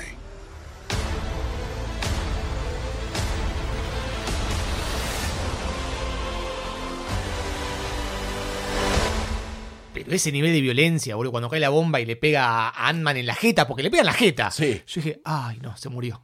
No, y se, hace, y se hace microscópico instantáneamente. Me morí yo en ese momento, me morí. Fue terrible. A mí me parece espectacular la escena de Hulk sosteniendo Sí. el mundo, parecía que todo, estaba. El todo. planeta Tierra estaba sosteniendo ahí en ese momento. Eh, Roddy arrastrándose. Era como. Ahí me, me descolocó un poco y pensé, ah, no, listo, esto, acá, ¿cómo, ¿cómo se soluciona esto? Porque ya está. Era caos, todo ya era está. caos ahí. Es un bardo. O sea, están eh, todos desperdigados por todos lados. Esto se pudrió, muchacho. Se pudrió, muchacho. A mí me gustó como de esa escena apuraron, apuraron los papeles en algunas cuestiones. Onda Nebula, cerraron el arco rapidísimo. Con Gamorra ahí. Perdón. Con Gamorra ahí como para darle pie a lo que va a seguir. Eh, Hawkeye se levanta con el guante y ya está todo. O sea, rápidamente salieron del conflicto para abrir la puerta al verdadero quilombo que se venía. Que todos decíamos, pero ¿cómo va a ser la super hiper mega batalla que nos tienen que dar en esta película? Y creo que la resolvieron bastante bien. Pero, antes de esa mega super batalla, que tiene uno de los inicios, creo yo, más épicos de la historia, incluyendo la historia real humana. ¿Se entiende? O sea, no solamente la del cine, sino la de la historia. Hay un encuentro que se da entre los tres pilares de todo el Marvel Cinematic Universe contra el genocida más grande del universo, Thanos. Pero que además, cuando Thanos aparece, baja así todo. Con todos esos rayos locos y aparece con su, su cuchillo, su tramontina gigante. Dice. No, eh, anda a buscarme el guante, yo me voy a sentar acá, me voy a tomar unos mates, me voy a tomar unos amargos. Unos eh, andá ahí, tráemelo todo para acá y yo después hablo con ellos. Se queda ahí sentadito, ¿no? Tipo, reflexionando sobre la vida, sobre algo. Confiado. Claro, ahí como tranca. Eh, y así es como lo encuentran. Tipo, mirando, mirando el cielo y las estrellas. Eh, Y, y esta unión de los tres, donde Thor dice, eh, ¿le damos masa? Y le dicen, y sí, le damos masa. Listo, le damos masa. Thor con martillo y el hacha, hacha, el violenta. Eh, hace un summon de, de todo su uniforme que además le hace un peinadito Sí, sí. así muy loco con Pero las le deja la ratas, abusar ¿eh? de Eli. Le deja la abusar de La Eli. abusar de Eli queda, queda. pero le hace un fashion makeover sí, ahí, le acomoda un poquito la barbita. trencita. ¿viste? Trencitas. Una trencita loca. eh, muy bueno ese rayo. Facha, facha. Muy bien ese rayo. Es un, es un rayo queer eye for the stray guy. O sea, Tal cual, exactamente así. Y acá es donde eh, ya te empezás a agarrar la butaca, ¿no? Sí. Medio que decís, opa, ¿qué, cómo, qué, qué pasó con esto, no? Tantos ellos mierdas, son solo esos tres con un Thanos a, a punto caramelo, podríamos decirle. Y ya están medio fajados, además, Sí. porque se les, Sí, estalló un edificio en la cabeza. Prácticamente sí. Eh, ahí es como que decís, oh, ¿y, ¿Qué va a pasar ahora? ahora?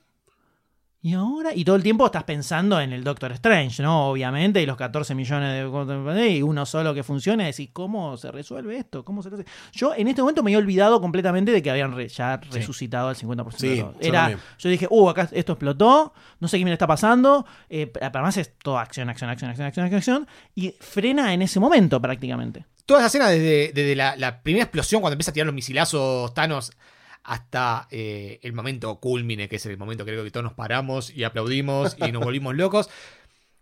Eh, ti- tiene algo que te, cómo te va llevando, te va haciendo perder la, la- la cabeza, no entender lo que está pasando, no entender lo que va a pasar, no querés pensar lo que va a pasar, solamente disfrutar lo que estás viendo.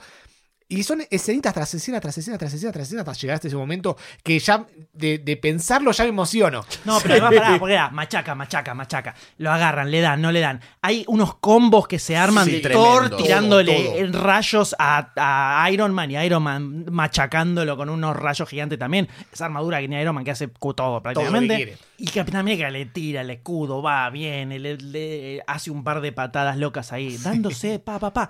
Y obviamente, como va a suceder, Thanos fajándolos. Sí. Uno, pa, pa, pa, le da, le da, le da.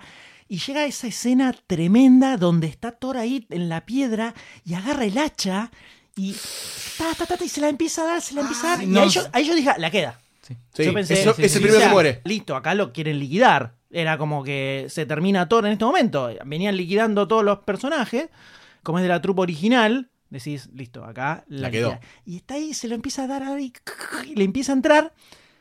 Y acá hay, hay- hay tres planos son. Son tres planos. Uno es donde se mueve un poquitito el martillo y mi primer pensamiento en una micronésima de segundo fue Thor lo está llamando. Claro. Todos pensamos Claro. Al instante te lo muestran que le sigue clavando. Y ahí dije, pará. Y, y, eh, eh, en mi mente estaba el meme este del chabón con todos los rayos para todos lados, así. Y cuando viene volando. Tremendo. El, viene volando el martillo. Yo ahí me quedé atónito, congelado mirando la pantalla. La primera vez que la vi, la segunda tampoco. No llegué a emitir ningún sonido ni siquiera. O sea, me, me robó el aire completamente. Pero cuando te lo enfocan al Capitán América, que le vuelve el martillo y lo agarra, Increíble. Ya. yo hice, no. no, no. no, no, ahí empecé, ahí empecé a vociferar. Ahí- Quería aplaudir y no aplaudí porque la escena sigue al toque. Sí, sí. Al toque, lo empieza a revolear. Sí, sí, sí, lo sí, empieza a sí, mirá, sí. mirá, mirá, Hace el mirá, helicóptero, nene. Hace el helicóptero. mirá cómo la revolea el nene! Si quieren ir al archivo y quieren escuchar la de Thor 1 que grabamos en su momento, lo primero que digo yo era, mi sueño era verlo a Thor hacer el helicóptero con el martillo a Y los los Jack rayitos. Kirby. Y lo- ahí está. Lo hace. Lo hace, por supuesto. Trasladamos 10 años del futuro y lo estoy viendo a Capitán América haciendo lo mismo. Tremendo. Morí y después Thor diciendo, I knew it. I knew it. Es excelente. Ahí ya me fui en seco, me mojé los pantalones. Pero es que no solo arranca ahí. Esa fue la primera vez en el cine en la que yo hice. No puedo creerlo. Ah, te juro. por- No puedo. Increíble. No, me levanté y agarré tipo el, el, el- posabrazo de, del- de la butaca y está tipo. Yo espuma. no podía creer- Espuma nerd me salía de la boca, ¿entendés? ¿Cuál fue la escena en la que se aplaudió en el cine? Cuando entró Thor en Infinity War, Sí. que rompió todo. En esa no aplaudimos todos. Yo decía, ¿qué mierda les pasa, amargos? Que no están gritando. Yo la miraba, mi señor estaba al lado. Él estaba al otro lado. Que están todos quietos. ¿Qué pasa acá, amargos? Esto fue salir campeón del mundo, ver a. a- a- a- oh, no podía hablar, boludo. Capitán América. A Capitán América en ese. Además, no es que bueno, arrancó regoleándolo. Después empezó a jugar con el escudo. Combo, le, pega, martillo. le pega el escudo, va, le vuelve todo. Le, tiró rayos, 380, boludo, de la, de la línea de tensión, le sacó, le hizo el, el smash en la tierra. Yo no podía creer que no termine nunca esto, por favor. E- Eso fue todo nuestros sueños en una pantalla todo, increíble. todo, todo, todo. increíble. todo. Toda la ricota eh, nerdística, el fanservice en su máxima expresión, donde te lo estás aspirando como cocaína, tipo, ¡Más, ¡Dame más! ¡Dame más! Y estás así, era-. Yo me, me limpiaba el sudor, Tremendo. el sudor de la frente eh, en toda esa escena. No podía creer lo que estaba viendo. No temblando estaba. Eh, espectacular, espectacular todo eso. Y, y- y cuando baja, baja la tensión, donde respirás nuevamente. Además, es una pelea que dura minutitos, ¿eh? Nada, No sí. es que está. No o sé sea, si dos minutos, ¿eh? eh, muy no, corta. nada, vos, muy corta. vos sentís que el tiempo se detiene, Sí. ¿no? Y, y pasás tu vida viendo esas escenas. Pero cuando se detiene y está con el martillo, le sigue dando y le va como cortando. Le va cortando el, El escudo, martillo, escudo, el escudo, perdón. sí. Le va cortando el escudo y cae y está, queda ahí todo. Ay, que vos decís, no, no, no, quisiera abrazar, ¿viste? Además Pobrecito. queda destruido. Queda Hecho hecho todo, mierda. todo lleno de This is the end. The end. Y está, además, empieza a salir eh, todo el ejército de Thanos. Claro. Y hay un plano Enorme. mágico y maravilloso donde se ve De costado, ¿no? a la, de, a la derecha está Todo- Thanos, Thanos, y todo el, el ej- todo el ejército. que está viniendo. Y a la izquierda, arriba de una pequeña lomadita, una figura sola a contraluz, que es el Capitán América ahí paradito, diciendo... Y yo igual, loco. Pará, se levanta, se ajusta el Se ajusta, El pedazo. Ya fue. el medio, tres cuartos de escudo que le queda, dice, ya fue, voy ahí. ¿Y qué aparece ahí? Ay, para porque estoy, porque estoy emocionando. Es terrible. Algo que nadie entendió. Nadie entendió. El No, que me dice que lo- a mí- nadie no, no, no lo entendió lo que estaba pasando acá. Es como que no lo, no lo cazaron Nadie. rápido. Nos habíamos olvidado de todo lo que estaba sucediendo. Nos hemos olvidado de todo lo que estaba sucediendo. Y acá, Acá, en esa toma que describió recién, donde está Thanos con todo el ejército, el Capitán América ahí, paradito, solo, medio rengueando, ahí me hace en el medio del cine. o sea, no, yo me acomodé primero, ¿no? O sea, me acomodé tipo. Estaba como. Me estaba, baja- me estaba bajando la presión, viste, ya sentía un sobrecito de sal si tenía en la billetera como para levantar un poquito, viste, estaba así. Y en un momento tiré un tipo una como una respiración de preparamiento. Entonces- hablo como el orto. Muy bien, muy bien, doctor. Entonces, veo el Capitán, veo a Thanos, el ejército, y escucho al M a mi izquierda haciendo ese ruido. Dije, ya está. Me la cagó, lo matan al Capitán América. Ya está. Me cagó la escena. O sea, inconscientemente. Eso por sí no me creían cuando les dije que estaba vociferando cosas en voz alta. Y esta fue la segunda vez que la fui a ver, ¿no? Eh, y, y en ese momento es cuando escuchamos el... eh, el- El intercomunicador de, Sí, que sí. tienen todos. ese cap, cap, eh, como que le están hablando y decís, es una, una milésima de segundo. A todos, para todos fue una milésima de segundo. En esa milésima de segundo decís, ¿quién es? ¿Quién es esa voz? Es la voz de Sam. ¡Ah, pará! ¡Resucitaron todo! ¡Boludo! ¡Van a venir todo! ¡Wow! Ahí estás como... A your left. Sí, sí, Todo es como que... Te viene todo a la mente lo que te olvidaste los, los últimos 20 minutos. Pero además fue. Es Sam. Y yo, ¿qué carajo es Sam? ¿Qué, es Sam? Fue como, Sí, claro, empezás a pensar, empezás a ¿quién ¿Es el? Sam, ¿Qué el anillo acá, Frodo? ¿Qué mierda está pasando, Aclarar boludo? todo. Yo quiero que en este momento eh, yo no entendía, estaba con, con, Ni- con- No, Nico, sos mi amigo toda la vida, no te voy a decir Sayus. Estaba con Nico a mi derecha. Ay. Empieza este ruido. Las estrellitas. Estoy haciendo el ruido, el, el, de- el gesto con el dedo. el círculo con el el círculo con el dedo está haciendo. Y aparecen, aparece, aparece mi, mi rey, mi rey, mi rey. Mi rey a través de un. de Aparece- la luz, ¿me entendés? Aparece la, luz. la sombra, aparece. Aparece la sombra ahí. Se empieza, empieza a verse tres figuras. Y cuando se pone la piel de gallina. Cuando se abre la escena, aparece Tichala, boludo. Mirándolo como diciéndolo. ¿Qué pasó? Acá estamos, boludo. Acá estamos bancando los trapos. Tranquilo. Perdón. Y empieza a sonar la- una musiquita de fondo. Una musiquita de fondo. No, pero además le tira, lo mira, Lo lo, mira. de acá y le hace un. Con su cara, con la cara de, de Chala, La que es risita, el la ganador. Acá estamos. Sale volando por el agujero como una flecha, como un ángel salvador. Falcon. Vos decís, ok, ok. 150 Todas, más círculos. todas, todas. 150 circulitos. Primero aparecen algunos personajes, aparece, ves, ves un Doctor Strange que aparece, ves que aparece, eh, apare- a- aparecen los que estaban en, en Titan, entonces tenés a los Guardianes de la Galaxia, y aparece Spider-Man, decís, ah, volvió Peter, así a poquito, a poquito, y el plano se empieza a ampliar, se empieza a ampliar, empiezan a aparecer más circulitos, más circulitos, y empieza a entrar gente, a entrar gente, Ejércitos. Aru, Aru, y se abre, se abre el de Wakanda y aparece el Winter Soldier, aparece Groot, aparece todo el ejército de Wakanda y la cámara se mete adentro y te muestra como La gente hacia viniendo. el infinito. Pero ahí te cortan a Thanos y te muestran el ejército que venía avanzando también. Y acá donde se empieza a abrir y empiezas a ver las masas gigantes. Ya está súper lejos. Estamos Me- me está a mil millones de kilómetros de distancia. Y ves como empiezan, eh, la cámara se empieza a alejar y empiezan a aparecer hormiguitas casi de gente y gigantescos los cosos y a vos se te paran hasta los pelos del ojete. De adamantium parece, te atraviesan los pantalones. y acá es donde, y acá es donde eh, eh, de- dejamos la vida como espectadores Sí, sí. que es cuando la cámara hace el- un barrido, porque tantos personajes, hay todo un barrido gigantesco donde te va mostrando uno al lado del otro muy rápidamente, pa, pa, pa, pa, pa, pasando, aparece Wasp de la nada, de pronto, más personajes que entran, algunos volando, otros por el otro Aparece lado. Ant-Man tirando a Hulk de Aparece la mano. Ant-Man. ¡prua! rompe todo y... O sea, es todo, todo, Aparece todo, todo. Potts con un traje de Iron Man. que era el, que, el casco que El él le muestra al principio de la película, además. O sea, todos, todos los personajes, todos, pa, pa, pa, pa, pa, uno atrás del otro, uno atrás del otro, hasta que. Tranquilo, tranquilo. Hasta que llega.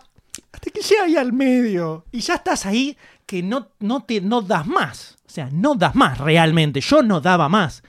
Las dos veces que la fui a ver. Era, fue. Creo que fue peor la segunda, además. Es como que no das más, no das más. Y se frenan en el Capitán América.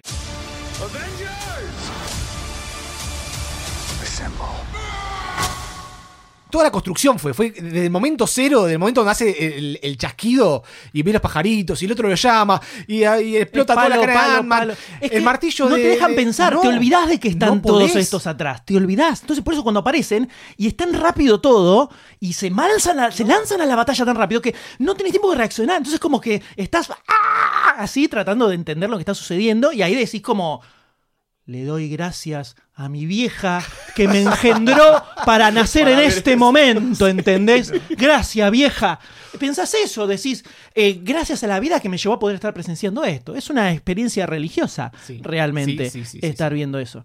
Ahí fue, yo no podía creer lo que... No, no, No, no todavía no puede puedo creer. creer. No, no, no, es increíble. Todavía no puedo creer lo que, lo que fue esa escena. La cantidad de personajes. Todo, en una película. todo estaba Era- ahí. O sea, vos decías volando. Bueno, ¿cuántos vuelan? Había 700 personajes volando. Ant-Man gigante, badas, pisando. Le pega una ñapi. Una Esa piña. piña, esa piña arranca con Ant-Man gigante que le pega una ñapi a esos bichos voladores. hace ¡pra! No, le pega la ñapi y lo entierra en el piso, ¿entendés? Le da con todo. Es excelente. Y atrás sale todo el resto. Y decís.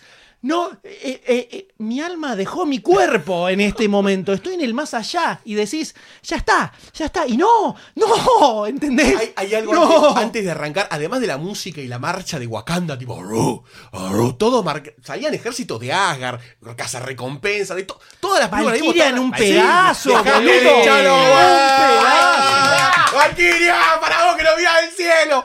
No, no se murió.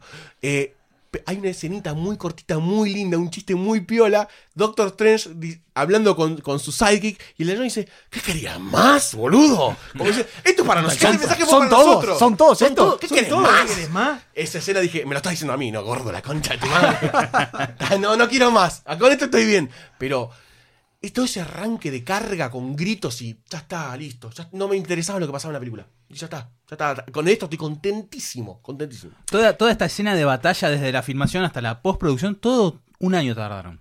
Fue lo que más llevó de todas las películas. ¿En esta escena solamente? Toda toda la la batalla, batalla. final. Bueno, Una locura. tremendo.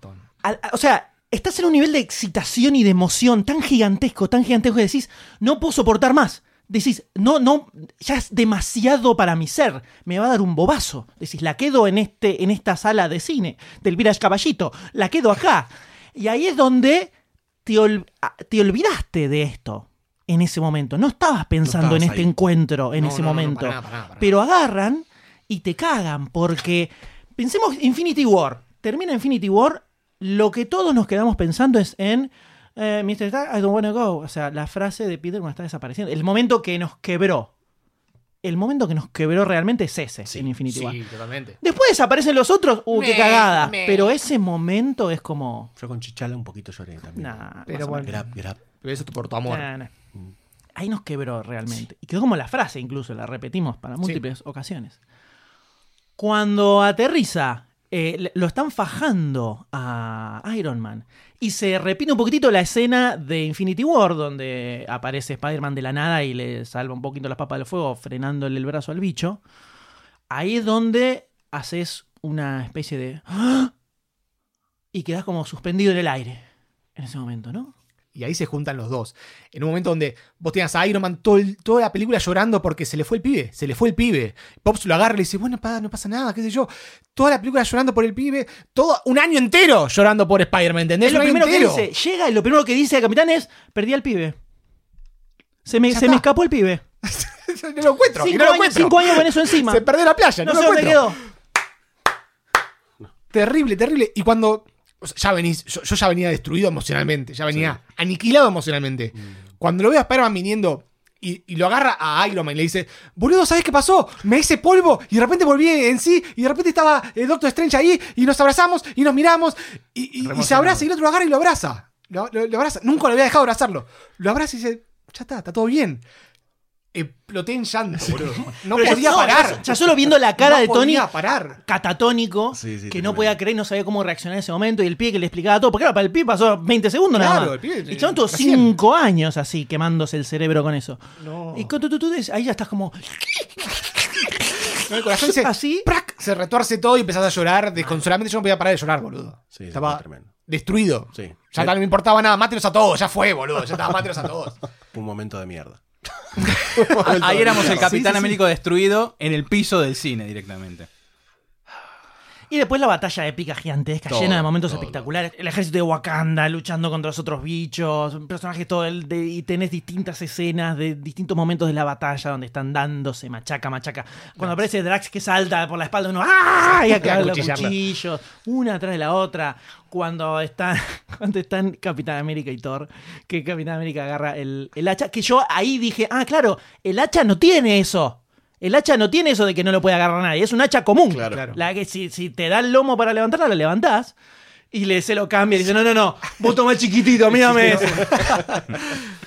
Muy bien todo. Y como que ya estás eh, explotando de amor y, y ricota y todo, todo. Y, no, te, no, no, no entendés qué está sucediendo realmente. No, no. Decís, Esto no puede estar sucediendo. Morí y me estoy, estoy imaginándome lo que me hubiera gustado que fuera la película, pero no existe.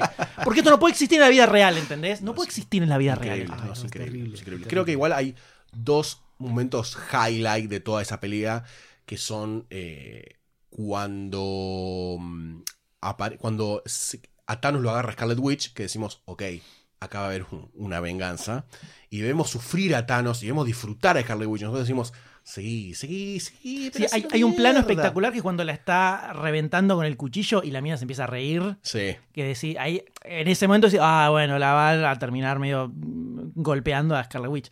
La mina se empieza a caer de risa, de risa y pensás, ah, no, lo va a fajar mal. sí, sí, sí. Acá está Sí, toda sí, la venganza, Negri.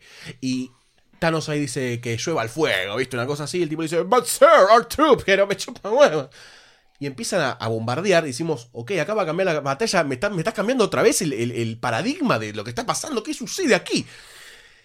Y aparece, bueno, creo que en, un, en una de las mejores apariciones, o una de las más violentas, y una de las más estruendosas, aparece Capitana Marvel destruyendo toda esa nave, ¿no? Le empiezan a disparar al cielo diciendo, ¿qué está ingresando por la atmósfera? Y aparece ella atravesando sola toda la nave, destruyéndola Es una bala, es una bala enorme Sí, sí. pegándola a todo. una supernova viniendo volando. Y, bueno, ahí, ahí ves esto que siempre se habló de que Capitana Marvel iba a aparecer al final de todo el MCU por un tema de escala de fuerza, qué sé yo. Y bueno, se vio bastante bien, cosa que ya se había visto en el final de Capitana Marvel, ¿no? Cuando hace todo lo que hace. Pero ese momento de la batalla es muy importante porque además tira la balanza un poquitito. Bueno, ya está Capitana Marvel acá, buenísimo. Y otro momento muy bueno, que se sintió en el cine una... Fue cuando todo el Marvel Cinematic Universe eh, femenino se juntó atrás de Capitana Marvel, repitiendo un poco la escena de Infinity War, en donde se juntaban eh, la guardia de Wakanda, eh, Black Widow y Scarlet Witch, como diciendo, no está sola ella, y peleaban las tres contra, contra la mala. Acá sucede algo similar, pero con todos los personajes femeninos. Me pareció un gesto bastante importante y piola. Bueno, pero también tiene que ver con. Es un guiño a la A-Force, que es todo el grupo de Avengers Force, por así decir. Todos integrados por mujeres. O sea, ahí tenés un guiño. No es que me salga piola, eh, no. Bueno, perdón, de datos, señor de datos. No, tiro más nada sin chequearlo en internet, perdón. Sí, si te lo pones a pensar, es es súper efectista y está Por metido por el supuesto, golpe de efecto totalmente claramente. porque no te siento que suceda esa, pero en ese momento, en el estado de, emo- de emoción violenta en el que estaba, lo aplaudí como diciendo, sí, iba, iba Gamora abortera delante de todo, mirá, lo hicieron todo bien, ¿viste? Eh, sí, totalmente, Está está, excelente, es espectacular. No, y bueno, y- igual sí algo que pensé ahí en ese momento era, ah, bueno, mirá la cantidad de personajes femeninos que hay, no me he dado cuenta. Sí, la Está verdad, medio escondiditos capaz, pero sí, sí. bien ahí. Eh, sí, con todo este, tratando de, de escapar con el guante, se lo van tirando la posta, todo, bueno. todo maravilloso. Eh, hasta que sucede lo que sabíamos que iba a suceder en algún momento, ¿no? Que es cuando... No sé si quiero seguir grabando este podcast, chicos. ¿Cortamos acá? ¿Cortamos acá felices por haber visto una batalla tan increíble? ¿Les parece? Hay La épica, la épica. Vamos a tomar una birra, ya está, No, cortamos. ¿No? La épica tiene esto. Bueno, hijo de puta de Thanos, que agarra el guante de vuelta. ¿viste? Encima ya estaba, gran- ya estaba agrandado para Hulk, o sea, toda servida se la dejaron. Eh, interesante el encontronazo con Capitana Marvel, que le Sí. frena tranquilamente el, el guante cuando el chabón le quiere pegar como un cabezazo y, y ¡brum! Se la aguanta. Se golpea como si fuera una especie de escudo de fuerza. Eh, hace este movimiento de sacar la gema, se le, le, le tira un rayo. Eh, y acá. Y te la, ya te la ves venir acá. Es que no solo te la ves venir, hay, Ya una, te la ves hay venir. una preparación de esta, de esta escena, porque cuando se encuentra en el campo de batalla, Tony Stark con Doctor Strange le dice... El "Este primer es encuentro. El primer encuentro. Este es uno de los finales que vos viste, de todos Vos los que me, vos- me dijiste que viste 14 Sí. millones y que uno solo nada más y esto iba a dar. Es- espero que sea este. Y el chabón le dice, si te digo lo que pasa no va a suceder. Mm. Y ahí Tony dice, la puta madre, estoy en el horno, piensa. Y cuando eh, Thanos vuelve a reincorporar la gema en el guante, ya habiendo descartado a Capitana Marvel, Iron Man lo mira a Doctor Strange. Doctor Esa Strange es. le levanta la mano No, pero lentamente, el otro ya estaba como sosteniendo mal. el tornado de agua. Pero además estaba mal, ya, porque ya se la bebía, ya se la veía venir. Le hace este gesto Le hace-. Le levanta Eh, un un uno tembloroso, un ese uno tembloroso que le hace. hacela contar, Negri. Es esta o nunca. Y ahí, ahí yo dije, la primera vez que fui a ver la película, emití dentro de todas las vociferaciones que estaba diciendo, dije, no, no estoy listo para esto. Lo dije en voz alta. No lo pensé. Me incorporé, tipo, porque estaba como "Ah", así. Me incorporé y dije, no, no, no estoy listo para esto. No estoy listo para esto. O sea, me- y así como que no, no quería, no quería seguir viendo la película, porque ya sabe la que se viene. Y God, seems like a thousand years ago. I fought my way out of that cave, became Iron Man. Realized I loved you. I know I said no more surprises, but I was really hoping to pull off one last one. Y bueno, pasa lo que tiene que pasar. Pasa el único destino. ya me estoy emocionando. el último destino que tenía que pasar. Le agarra la mano a, a- a Thanos. Le saca todas las gemas en un movimiento de, de, de De mago, punga de eh, constitución, boludo. Increíble, Se la ¿no? repunguió, boludo, Iron Todas, Man. todas las gemas le sacó. Y chasquea. No, para, no, no, no chasquea inmediatamente. Le dice, soy inevitable. Thanos le dice, "Soy-". quiero re- retratar Dale. este momento. Soy inevitable, le dice Thanos. Y chasquea. Y no pasa nada, no pasa nada. eh. eso es espectacular. Loco, ¿qué carajo pasa? Y levanta la mano a Iron Man, le muestra, mira, boludo, tengo todas las gemas acá. Mira, 1, 2, 3, 4, 5, 6, tengo todas. Le dice, ¿y yo soy? Iron Man. Le hace chasquido y ahí está, se empiezan a desintegrar todos, todo empieza a, a derrumbarse, eh, eh, posibles muertes que iban a pasar no pasan. una serie de, de eventos donde sabemos qué pasó. Sabemos lo que le pasó a Hulk eh, cuando tenía el, el- el- el guantelete. Sabemos lo que pasa a Iron Man y decimos, no, no puede pasar esto. No puede pasar. no, esto no puede pasar. Ahora la armadura de él es mucho más copada. Va a sobrevivir de alguna forma. bancar, eso, es lo que que, eso es lo que bancar, pensamos, pero dale, decimos, no, no. Nuestro bancar. corazón dice, se murió, chabón. Ya está. Aceptalo. Sí. Mirá el cuerpo en la morgue. Es esto o nada. Y Está muy buena vuelve. toda esta toma de Sí. Thanos viendo cómo se le desintegra todo y al final como que se sienta y se, Y va, se va él, desaparece él. Y él queda ahí tirado, queda tirado todo hecho verga, destruidísimo, una, una piltrafa. Y todos se le acercan y le dicen, estuviste bien, chabón, lo hiciste bien. Y, nadie se le anima a decir nada más, ¿viste? Y se le, se le acerca otra vez Spider-Man, ¿por qué? ¿Por qué? Y le dice, lo logramos, Tony. Lo, no, señor Stark, señor Stark, lo logramos, lo logramos. Va a salir todo bien. Y vos sabés que no, va a salir todo llorando, bien. Vos sabés. Está llorando, está llorando Peter, está llorando Pepper, estoy llorando yo, está llorando todo. ¡Ay, Dios! Mar lloró, Maggie lloró, todos lloramos. ¡Ay, Viene- Dios! Viene Mrs. Potts y lo saca a Peter y le empieza a hablar a, a- a- a Tony ahí muriéndose, ya mirando a la nada, al Cuando vacío. le dice, mirame, ahí, ahí me fui. Sí, Ahí me sí, fui, sí, es tremendo. Y ya como ella se da cuenta que él se va, se va, se va. Y ella ahí, yo venía aguantando, tenía el nudo en la garganta y dije, no, no voy a llorar, no voy ¿Por a llorar. qué? ¿Por qué te, No quería ¿por qué llorar. te generás un cáncer, No quería boludo? llorar. Te va a salir un tumor en algún y le momento. dice ella, le dice, riéndose, vamos a estar bien. Vamos a estar bien, haciendo referencia a ella y a la nena. Ya está, nunca viví algo así en el cine. El, el ambiente que había en esa sala, el silencio, nunca lo sentí. O sea, fui al final de la última Harry Potter, donde había así, había llantos que lo he escuchado así, llorando. No compara ni en No, pedo, no se ya sé, pero es la situación. Es, Es, es un, un chiste bazooka. Harry Potter No, con ya esto, sé, pero Harry Potter son siete películas a lo largo de, no sé... eh, No expliquemos Harry Potter, años. no expliquemos no, no, no. Acá tenés, No expliquemos 22, Harry acá tenés 22 películas que te, te acompañaron durante 11 años. Tremendo. Desde que eras chico prácticamente. Bueno, a vos te agarro un poquito de grande. Yo tenía la década pasada. Vos ya tenías 30, me parece. Vos- y Chico, vos- boludo. Y, y toda ese- esa sensación... Cuando era chico. Me están rompiendo el clima, ¿entendés? Y esa, No podés con este clima, boludo. Este es tu clima. pero esa sensación que había en el cine... No, pero no, pará, pero grande, pará, boludo. El tipo se está abriendo y se le cagan de risa, No, no, ¿entendés? ¿Sabes qué pasa? Vos dijiste cuando eran chicos, yo venía tan compungido que para mí pasó. A mí me pasó, ¿entendés? Claro, cuando este tiró, qué chico, yo dije, no, pará, boludo, claro. Yo ya tenía como casi 30 años cuando empezó la película de Marvel, boludo, pará. Yo tenía 27. Bueno, era chico todavía en comparación con ahora. Entonces, Ya casi toda mi edad esa- tenía cuando arrancó. toda esa situación. Dale, de aporte. Toda esa situación. Nunca la, nunca la sentí ni, ni con el poner el la, la muerte final del Padrino 3, el grito silencioso de Michael Corleone. Nunca lo sentí. Es como. Y ahí ya se me caían las lágrimas, pero. Ríos. Sí, sí, Mal. sí, eran sí. por los- de los- Sollozando. Pero no de, de los costados. Y, y ese. Vamos a estar bien, ya está. Listo. No. Te la regalo verla en 3D esta película, ¿eh? No ves una goma No, en no. todo el tiempo, toda la película. Es imposible. No, pero ese Imposible. momento creo que ahí culminó, o sea, e- ese momento fue el, el- el definitorio de todo el Marvel Cinematic Universe. Después Sí. siguió un poquitito más, hay un par de cositas más, pero ese momento fue, tuvo todo lo que vimos, todo lo que vimos tuvo todo sentido. Nada, es como que todo el Marvel Cinematic Universe automáticamente le veleó para arriba en un sentido de importancia propia para uno.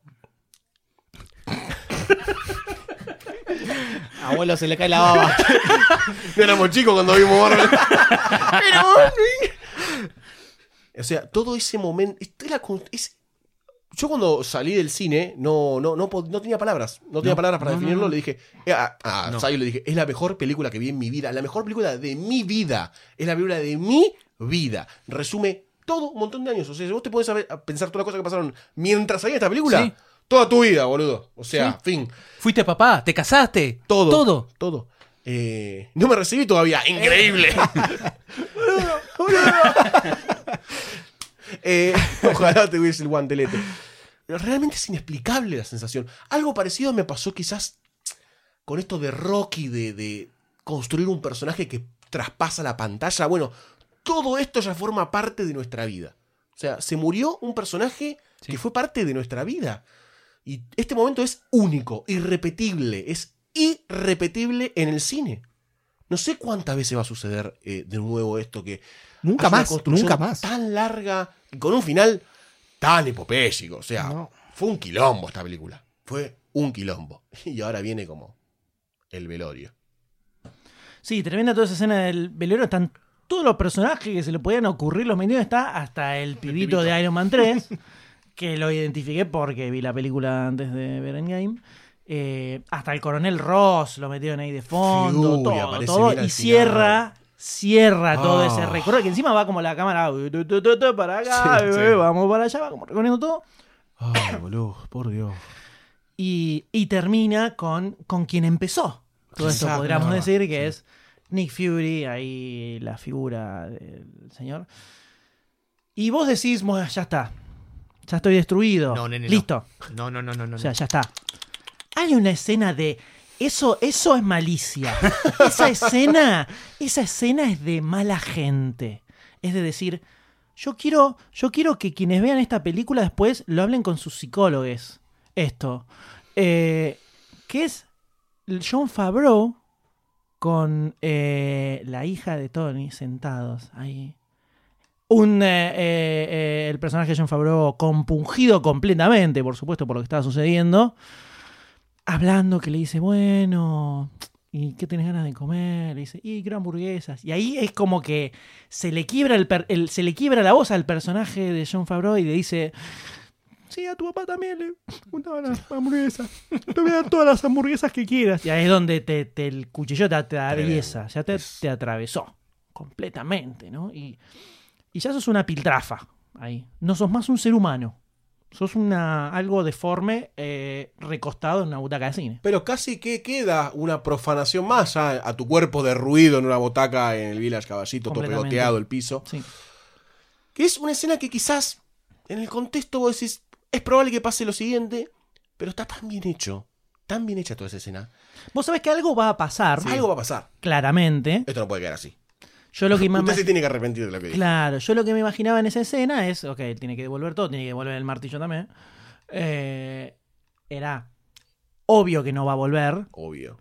pero yo dije, bueno, como que desaparece, ¿viste? Es como, oh, desapareció Capitán América, listo, quedó ahí en el aire. Volvió a su planeta. Claro, volvió a su planeta. Lo dejamos ahí. Porque claramente mi cerebro ya no estaba funcionando ahí, ¿entendés? Entonces, ¡Claro! yo estaba, claro, estaba en, en el backup del backup. Funciones básicas, Sí, como para retener líquidos, ¿viste? Ese tipo de cosas. Versión piti de viejas locas. estábamos. Nada más, claro. Entonces decís como, ay, ya, seguro que no Sí, vuelve. es eso. Comiendo hongo, comiendo mierda. De, ¿Qué pasa? No, son idiotas, idiotas. Y es aniquilador lo que sí, aniquilador. Y nada, bueno, sabemos que el capitán se tiene que ir. El capitán se tiene que ir de alguna forma u otra, se tiene que ir. Y se va, y se va, y se va. Y, eh, en un momento tiene sentido todo esto. Es como. Es como un, un cierre perfecto para lo que es el Capitán América, para toda la historia Sí. de Capitán América. Y para lo que es él en su constitución más, más profunda. tal cual, tal cual. El chabón vuelve a la vida con Peggy, a hacer su vida que siempre quiso hacer. Es como que en, en todo Endgame, todos tienen que seguir adelante, todos tienen que move on, todos tienen que, bueno, a pesar de lo que pasó, perdimos a todos nuestros seres queridos, todos tenemos que seguir adelante. Pero Capitán América no, el Capitán América ya perdió a sus seres queridos, ya los perdió hace 70 años en el pasado. Entonces este es como el, el cierre perfecto, es como que todos recuperaron lo que querían y el Capitán recu- recuperó lo que quiso. Una vida con Peggy tranquilo. Y lo vemos ahí sentado en, la- en el banquito así de, de, de la medio de la nada, no sabemos dónde está, en una plaza parece que estaban. Con su, con su escudo. Encima cuando, encima cuando te lo enfoca que y lo ves de espaldas, entendiste todo. Todo. Sí. Entendiste Sí, todo instantáneamente Sí, sí, sí. cuando el, el Winter Soldier dice, che, che, pará, no, Sam, mirá. Y ya decís, ya está, te cerró todo perfectamente. Con su mochila con el escudo ahí, la redonda enorme que tenía. Viejito, viejito. Viejito, hecho. Gran maquillaje. Gran Sí, Bien. muy Muy bueno. Muy bien. Y se acerca el Grone, se le acerca a Sam a, a decirle, che, boludo, ¿qué pasó? Boludo, está un poco más viejo, ¿no? Que... Y ahí le cuenta un poco lo que quiere, ¿no? Qué sé yo. Pero. Y le, le entrega la parte importante de todo esto, porque Capitán América no puede dejar de existir en este universo. Le entrega el escudo y le dice, Grone, ¿esta es la tuya? sos el nuevo Capitán América. Qué momento, qué, qué, qué, qué- qué simbólico, ¿no? Eh, eh, todo el asunto de que entregue el escudo de Capitán América a un afroamericano. Sí. Eh, creo que es una jugada fuerte. Más que Ya nada. sucedió en los cómics. Bueno, pero no es lo mismo una película que están todos los, los- estos muchachitos, los incel, todos recontra hinchando los huevos en todo lado en internet, que hay mina, que hay negro, que hay gay, que son muy hinchapelotas. Eh, me parece como se la están jugando en ese camino. O sea, ya Capitana Marvel se la jugaron también, eh, se la jugaron con un par de, un par de decisiones, un par de decisiones más. Eh, me parece que, está- que estuvo bueno hasta trascendiendo la pantalla. No sé si el- la jugada lógica era Bucky para que le cayera bien a todos. Yo creo, a mí yo, si tengo que marcar algo que no me cierre de esta película, porque con el desarrollar viaje en el tiempo en una noche está todo bien. Pero para mí no se lo ganó ni a palos el escudo, Sam. Pero ni de cerca, pero ni a... Nunca hace nada, No, nunca básicamente. hizo Sam. nada, nunca nunca, hizo nada. Recién hace algo en esta película que cuando viene y le clava la- las alas a un bicho gigante. Bueno, pero desde la perspectiva de Capitán América sí, porque fue su compañero durante todo. Y Bucky No. también, y Bucky también. No, Eh, Bucky no fue compañero. Pero la Sí. joda, no, hay que además que Bucky fue también Capitán América en los cómics, entonces la lógica, además ni siquiera tiene... No tiene A Sam poderes. lo cagan a trompadas, lo cagan siempre a trompadas. Siempre lo cagan a trompadas, siempre que apareció era, voy, pa, lo, lo fajan y lo bajan. No tiene el suero del super soldado, además. Bucky tiene todo, el brazo, el- brazo to- biónico. todo. La, real, la Sí. realidad, o sea, todo bien. La idea era, tal vez después lo desarrollan espectacularmente, el arco de Sam, eh, no me lo imagino, pero para mí la, la posta era, era Bucky. Igual, lo- obviamente, Bucky era un personaje más- mucho más querido que Sam, o querido por lo menos. Eh, hubiese sido lógico dentro del, armado de Avengers. Y es que hasta tiene más historia, Bucky. El otro es como medio que sabemos que apareció en un momento así de la nada, se lo cruzó corriendo en una, plaza y, ya está, se hicieron amigos.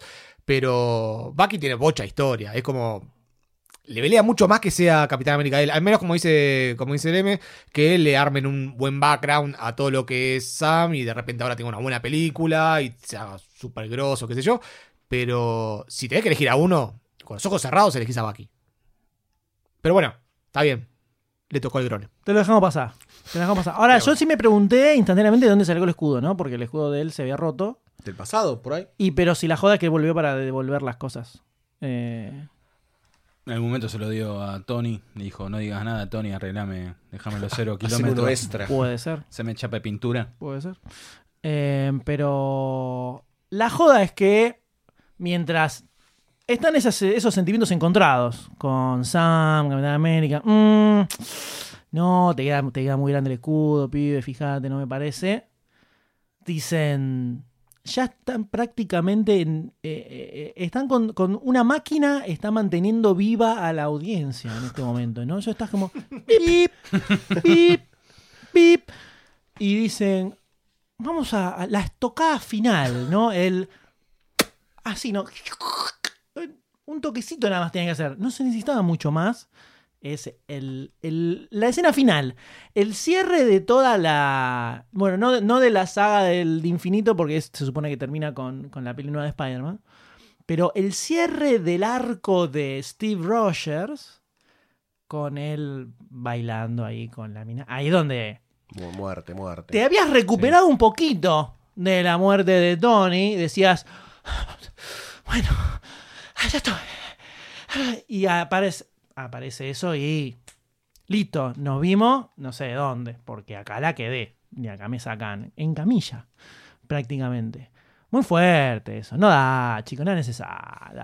¿Te parece? Era- ¿Te parece? Era el momento. y ahora pero. nunca. Hay que sufrir. Ya está, boludo. Todos los sentimientos que tenía te los Claro. pasaron por encima. Todos, todos, todos, Todos. todos, todos, todos, violentamente. Por suerte, los créditos finales son medio falopa, extraños, no sé bien qué quisieron hacer ahí, con las imágenes esas todas deformadas, rarísimo.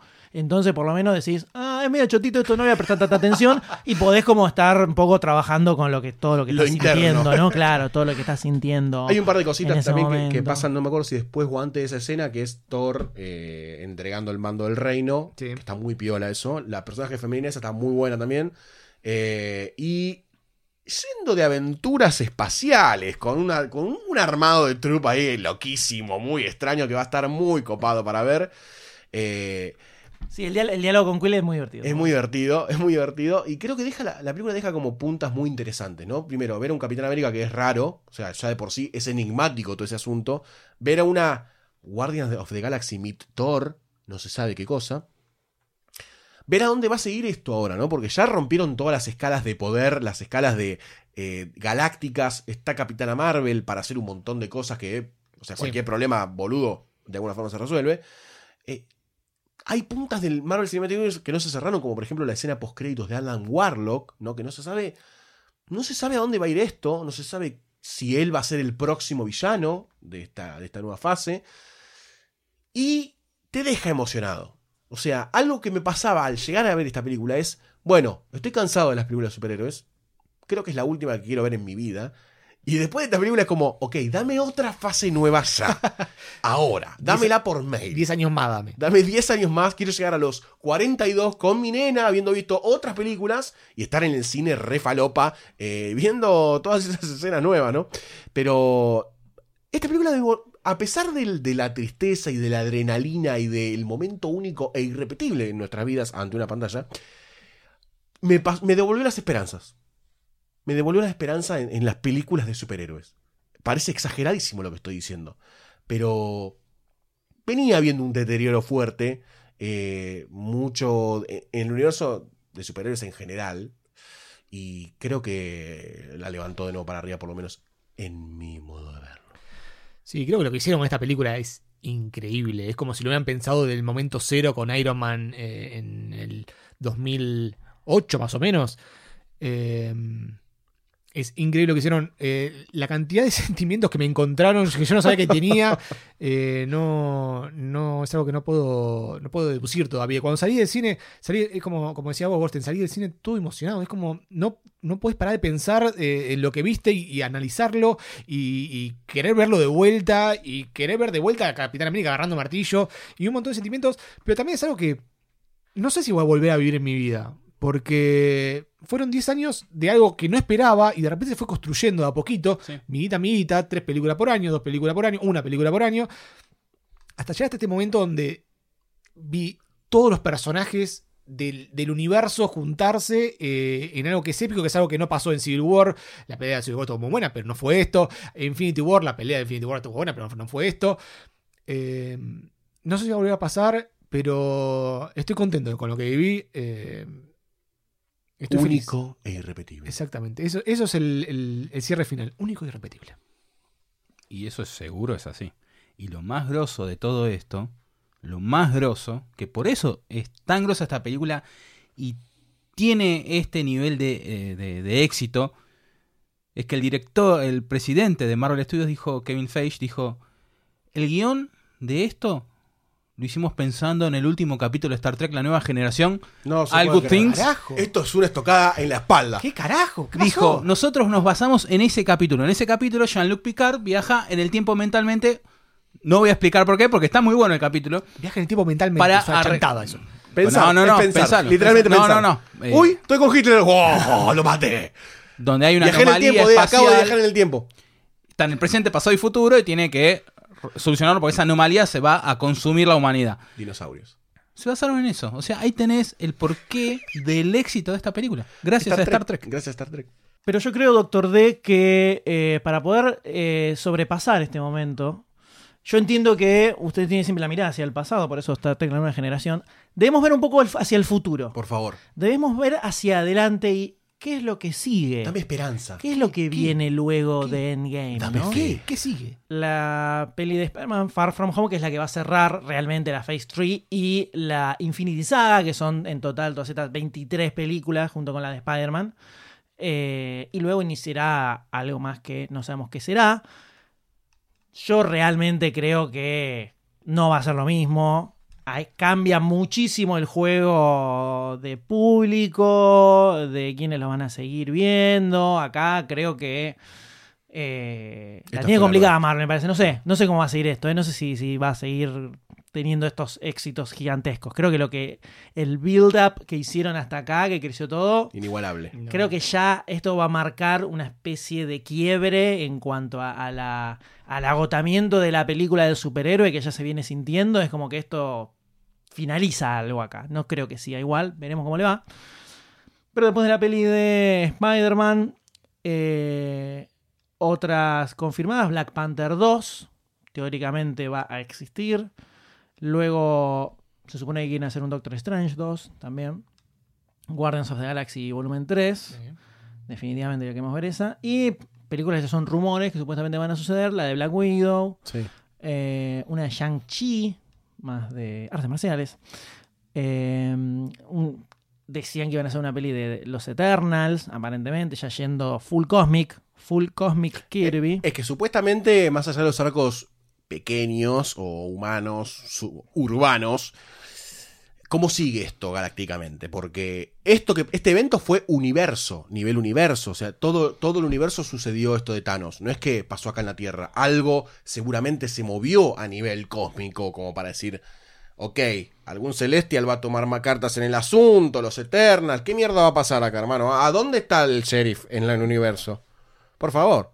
Pero sí, como había adelantado Doctor D, en Disney Plus va a haber series unidas directamente con la MCU, no como las de Netflix, que eran muy aleatorias. Sí.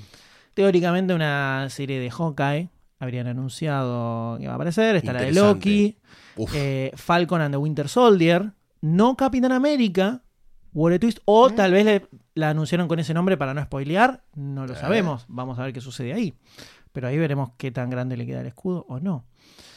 Y supuestamente una serie de Wanda y Vision que claramente sucedería en el pasado, ¿no? Porque Vision no volvió.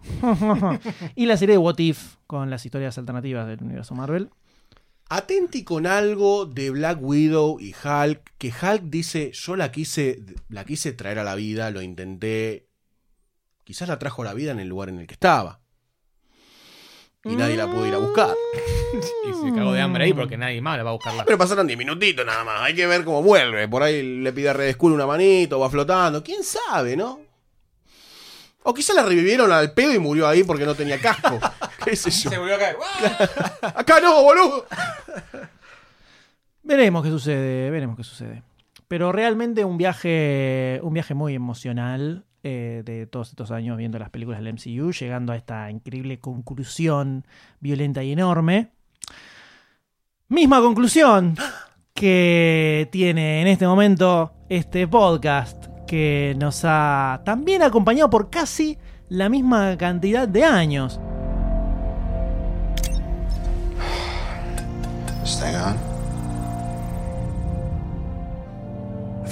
Recording, don't feel bad about this. Part of the journey is the end.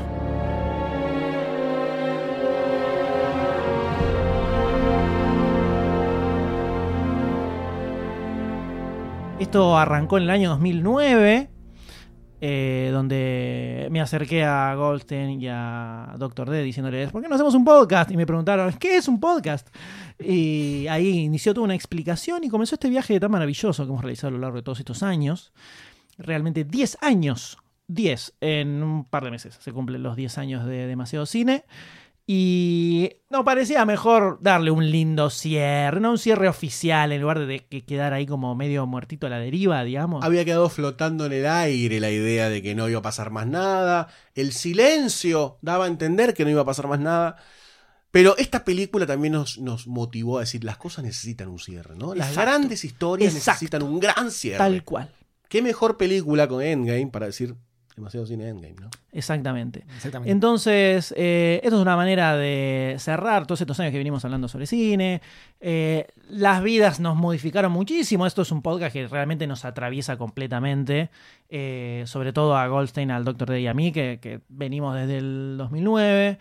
Eh, forma parte de nuestras vidas prácticamente. Está quienes quienes han escuchado todos los episodios del inicio, creo que conocen más cosas de nuestras vidas que nuestros padres. Sí, realmente, realmente.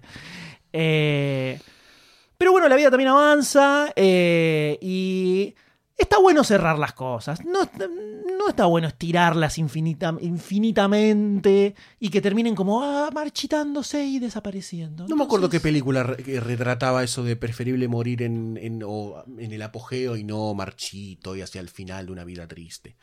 No, morir empepado. básicamente. Eh, entonces, esta era una forma de darle un cierre digno a, a Demasiado Cine. La- el podcast de Arnold, Los Años Ocultos, todavía existe. Es, es un podcast aparte ya, que nosotros también publicamos los episodios dentro de Demasiado Cine para quienes lo venían escuchando ahí.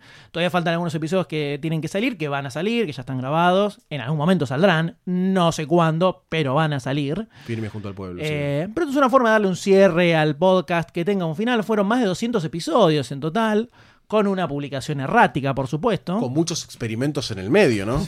Realmente experimentamos un montón, experimentamos con formatos, con duraciones, eh, distintas maneras de, de hablar sobre una película, eh, Diferentes formatos de. secciones, hicimos storytelling, hicimos ficciones.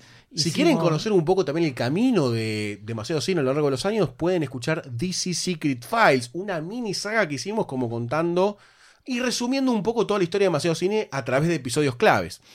Eh, hicimos las fichas, empezamos a hacer las sagas donde contamos toda la Rocky, historia Star de- Wars, de- Star Trek, Ghostbusters. De sagas cinematográficas. eh, un montón de cosas, muchísimo trabajo, muchísimo, eh, muchísimo material. eh, Muchísimo y sobre- trabajo, Y sobre todo, muchísimo trabajo, definitivamente.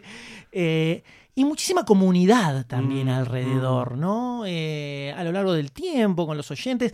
Fuimos atravesando, o sea, tantos años, somos tan ancianos que fuimos atravesando las modificaciones de las plataformas web y en los lugares donde se daban las discusiones. Porque arrancamos con comentarios en el sitio web de Demasiado Cine y nos fuimos mudando a Facebook, a Twitter, a los distintos lugares. Nunca llegamos del la todo a tecnología Instagram. mutaba. No, es que Instagram nos agarró ya muy Viejos. Viejos y achacados. Somos ¿viste? feos también, ¿no? Y no, No, damos, sí, no sí. damos para fotos. Sí, No- quisimos grabar un par de no, no. videos y era como, ¡ay, estos chicos no son para el like! No damos, no damos para story Un tipo, follow. story tipo, Oli, estamos acá grabando el centennials". podcast, ¿viste? Claro, no, así, no, todo. no No, da. damos, no damos, definitivamente no da el perfil. Entonces ahí nos llegamos. Pero nos fuimos mudando y, y cosas sucedieron, cosas en el medio. Nacieron podcasts. Nacieron pibes. nacieron pibes, se formaron parejas. Se que desformaron parejas. Se desformaron También. parejas también. O sea, realmente. Pasó de todo. Se mudaron, no todo, boludo. casa. Game Game, la puta que lo parió. Tremendo, tremendo todo lo que sucedió en el medio.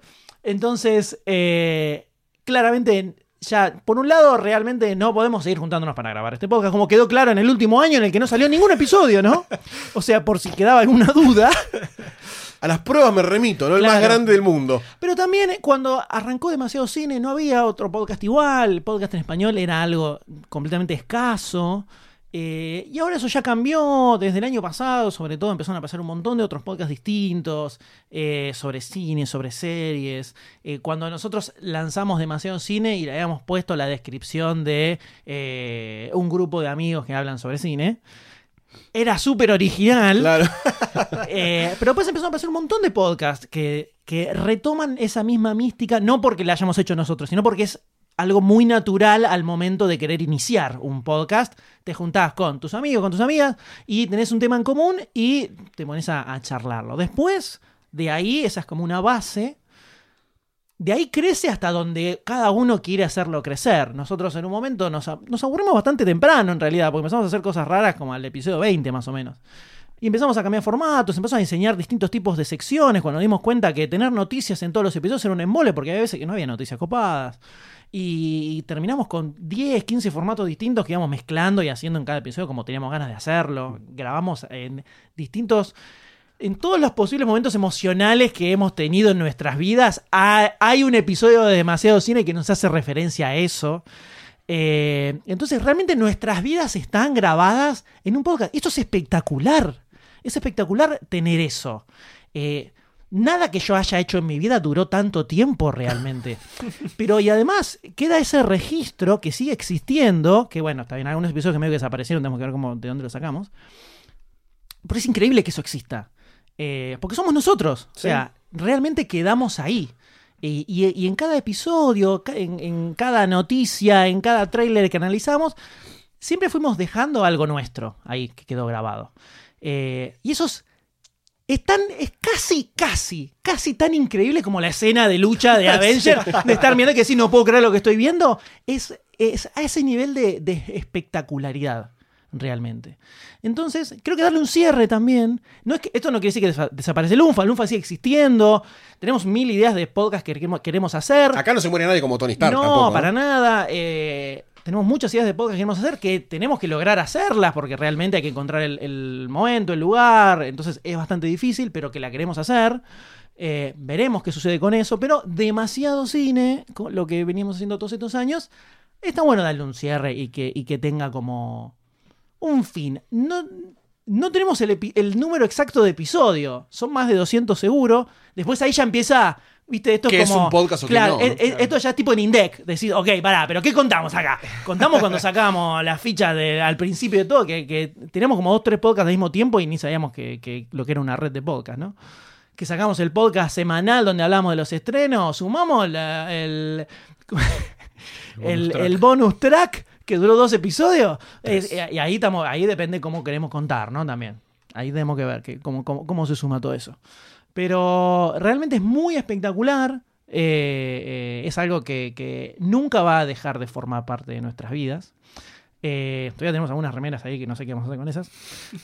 Caritos. están ahí.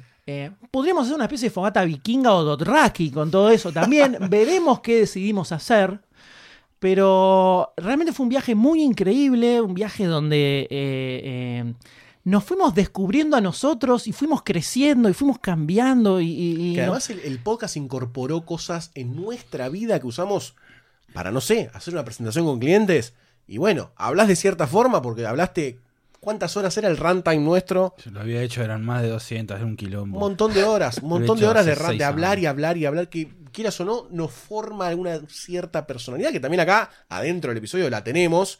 Goldstein, Sayus, el M, el D, todos tenemos como cierta construcción que pasó a la vida. O sea, pasó a la vida. Y eso es. Yo arranqué, por ejemplo, a los 21 a grabar esto. 21 por ahí, 22. 10 menos de lo que tenés ahora. Claro. Calculá. 21 para 22. No tenías desarrollada tu personalidad todavía. Un Y esto niño. es- Era un niño, no tenía barro, no tenía, no tenía pibes. Tenía más nariz. Pero no, eso nunca. Eh, Tenía menos cara. eso sí.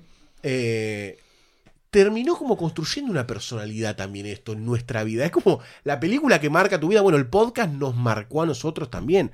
Y como decía vos, nos puso en contacto con un montón de gente que fueron parte de eh, la insistencia, el preguntar, el seguir mandando tweets, mensajes, mails, diciendo, che, ¿dónde están? ¿Qué van a hacer? ¿Van a sacar algún podcast para Endgame? ¿Van a hacer algo?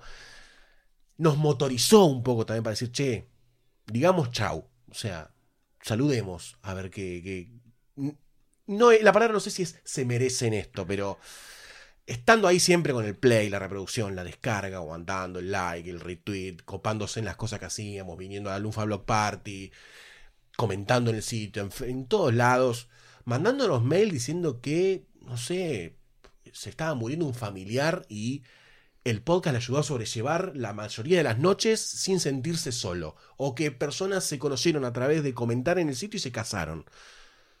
¿Qué sé yo? Es un montón de cosas que pasaron porque nosotros decidimos en un momento decir, che, ponemos rec acá y empezamos a hablar de cine, o de lo que sea esto que hablamos. Y vos decís, wow, un montón de cosas. Y es un montón de cariño que de alguna forma había que decirle, o hay que decirle, chau y gracias también, ¿no? Completamente. No sé si alguno quiere sumar algo de ustedes dos. El de está a punto de morir en este momento. No, yo voy a comentar un poco también que yo llegué tarde al podcast. y- No, no. No. Pero llegué a una parte. Era la, era la pata de la mesa que nos faltaba. Sí, una etapa- no, pero yo una etapa linda porque fue una etapa como medio de cambio. Ustedes ya estaban hinchados los huevos de- del podcast y querían darle un, un lavado de cara. Uf. Y empezamos a hacer otras cosas copadas, como decía el M, el tema de las ficciones, eh, los guiones, nos cagamos de risa haciendo eso, eh, planificando también, armando la, la cámara. La caos. La caos. caos. No sé si eso trascendió al público. Me parece. No. Contalo, de, eh, Sayus, contalo por favor. Hicimos, ¿cómo se llama? El, el- el- Paneles, el- paneles los paneles acústicos. Los paneles acústicos hicimos, necesitábamos una- un estudio en serio, como no teníamos un lugar físico para hacerlo, hicimos unos paneles donde lo poníamos arriba de la mesa, entonces estamos todos Era un cubo. El cono Era del como el cono, silencio. claro. Era el cono del silencio hecho pero cuadrado. armado de cartón y con los paneles esos acústicos. Y ahí llorábamos Y los- transpirábamos y sufríamos. Estamos cerrados con tapa, con techo, con todo. Era un cubo y estamos adentro de una caja grabando. Paramos de grabar. eh, me, me parece que en esos tiempos los podcasts duraban media hora más o menos. Paramos de grabar, nos sacamos todos encima, estamos todos chivados, transpirados, necesitamos aire. Eh, pero bueno, justo que ahí esa, esa etapa donde también empezaron a hacerse eventos públicos y, y es algo que siempre me va a llevar todo el, el- el cariño de la gente, a a hacer eh, yo, los 100 programas y, y toda la gente ahí mirando y aplaudiendo, eso hacíamos boludeces y ellos nos seguían las boludeces. eh, y, y Sí, todo las eso- juntadas al cine, entre Las todos. juntadas al La cine. función DC, Función de C. que duró dos funciones. Es, Tres. eh, somos constantes en la inconstancia. Vanguardia, es vanguardia constante y absoluta. Pero bueno, eh, todas esas cosas me, me las voy a llevar y me van a llevar en el corazón porque son momentos eh, súper emotivos y, y que se generan lazos y, y nada, la verdad que eh, fue sensacional esta época, fue algo que te cambia la vida posta. Yo no voy a agregar nada porque me voy a quebrar, así que no puedo.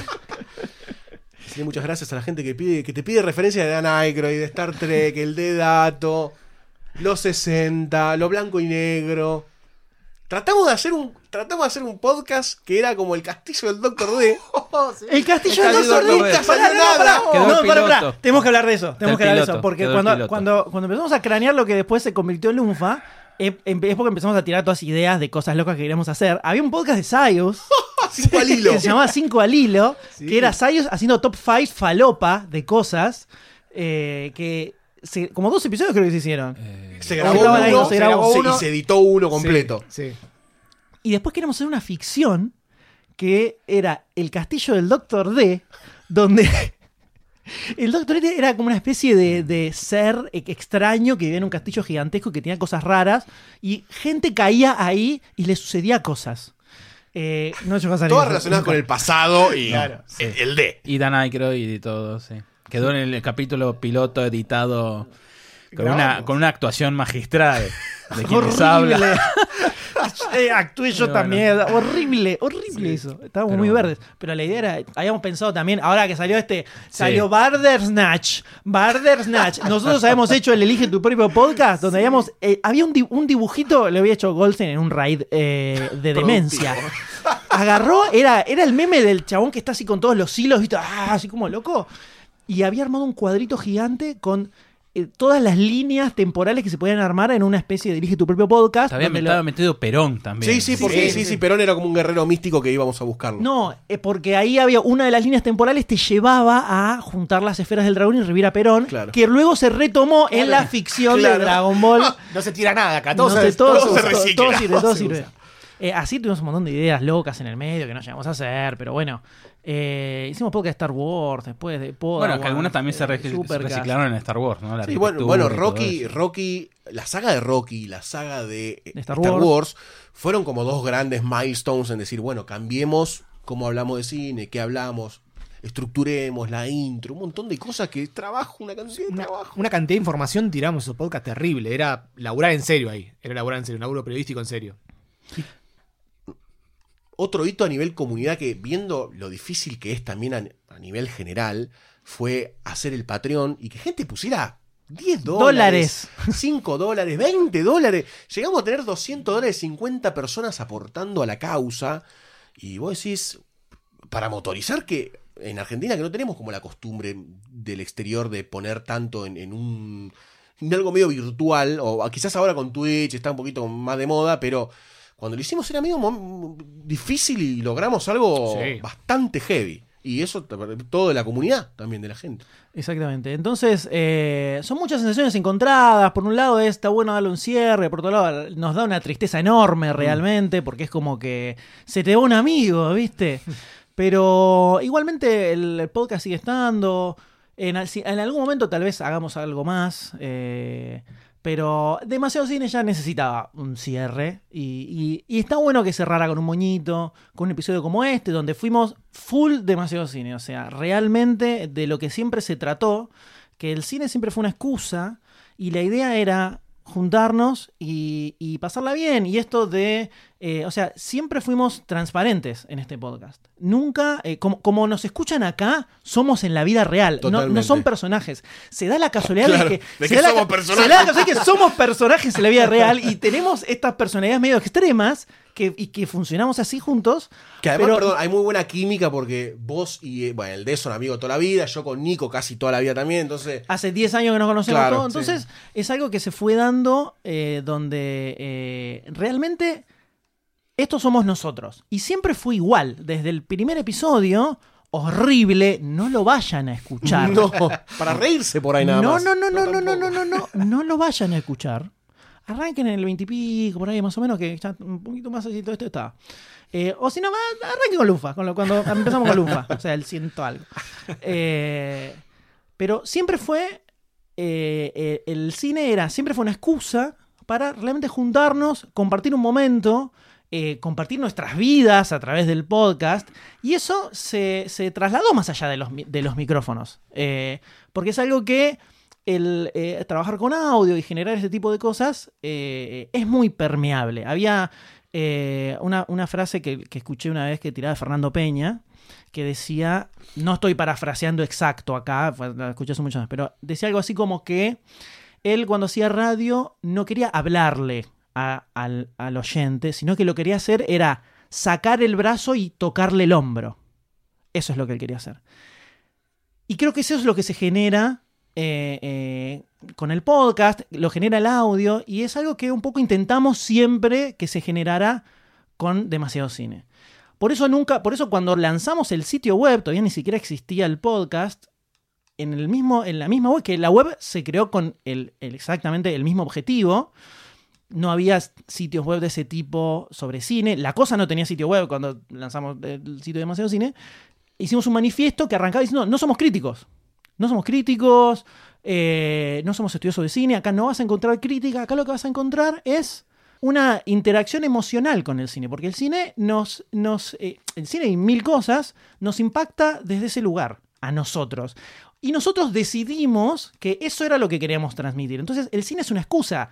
Podés generar lo mismo hablando de videojuegos, hablando de series, hablando de cómics, de cualquier otra cosa. Y en todo lo que hicimos siempre tratamos de que estuviera eso. Entonces, por eso esto de, de darle el cierre, que no se sintiera como que habíamos abandonado, lograr cerrarlo así y viendo hacia atrás todo lo que hicimos y todo lo que se generó, que es espectacular. Por un lado es- súper triste, pero por otro lado eh, hay una satisfacción realmente enorme eh, y, y muy mágica de, to- de todo lo que, lo que fuimos generando y de todo lo que, se- lo, que, lo que logramos hacer. Y que queda, no desaparece. Esto no es algo que se fuma en el aire como el pobre Peter Parker al final de Infinity War. Es algo que queda ahí y que nos damos cuenta que todavía existe porque todo el tiempo aparece nuevos oyentes que nos dicen, no, descubrí su podcast, me escuché todos los episodios. Pobre, pienso primero, ¿no? Perdóname. Dios, perdón. Perdón desde el fondo de mi corazón. Entonces, si bien a lo mejor son películas que ya pasaron, esta química que quisimos transmitir o esta, eh, este clima que quisimos generar, que va más allá de la película de la que se esté hablando, sigue existiendo y sigue estando y sigue funcionando todavía hoy. Entonces, esto no es algo que desaparece. Esto es algo que queda y seguirá ahí en las redes mientras exista Internet y hasta que venga Skynet, ¿no? Y seamos dominados por Google y todo debe eso faltar mucho para eso. y termina desapareciendo. Pero mientras tanto sigue estando. eh, y eso realmente me parece algo espectacular. Entonces, si bien son sensaciones encontradas, en general, a mí por lo menos me da una felicidad muy enorme todo esto que hicimos en, en todos estos años. Así que entonces yo creo que la única forma en la que podemos cerrar este podcast, señores, es con un aplauso enorme. espectacular. Chao, Volter. Adiós, Doctor D. Adiós, Sayus. Adiós, Emen. Chao a todos. Muchísimas gracias por acompañarnos todos estos 10 años de podcast, por estar siempre ahí junto a nosotros. Y veremos dónde nos escuchamos por ahí. Chao a todos. Chao, chao.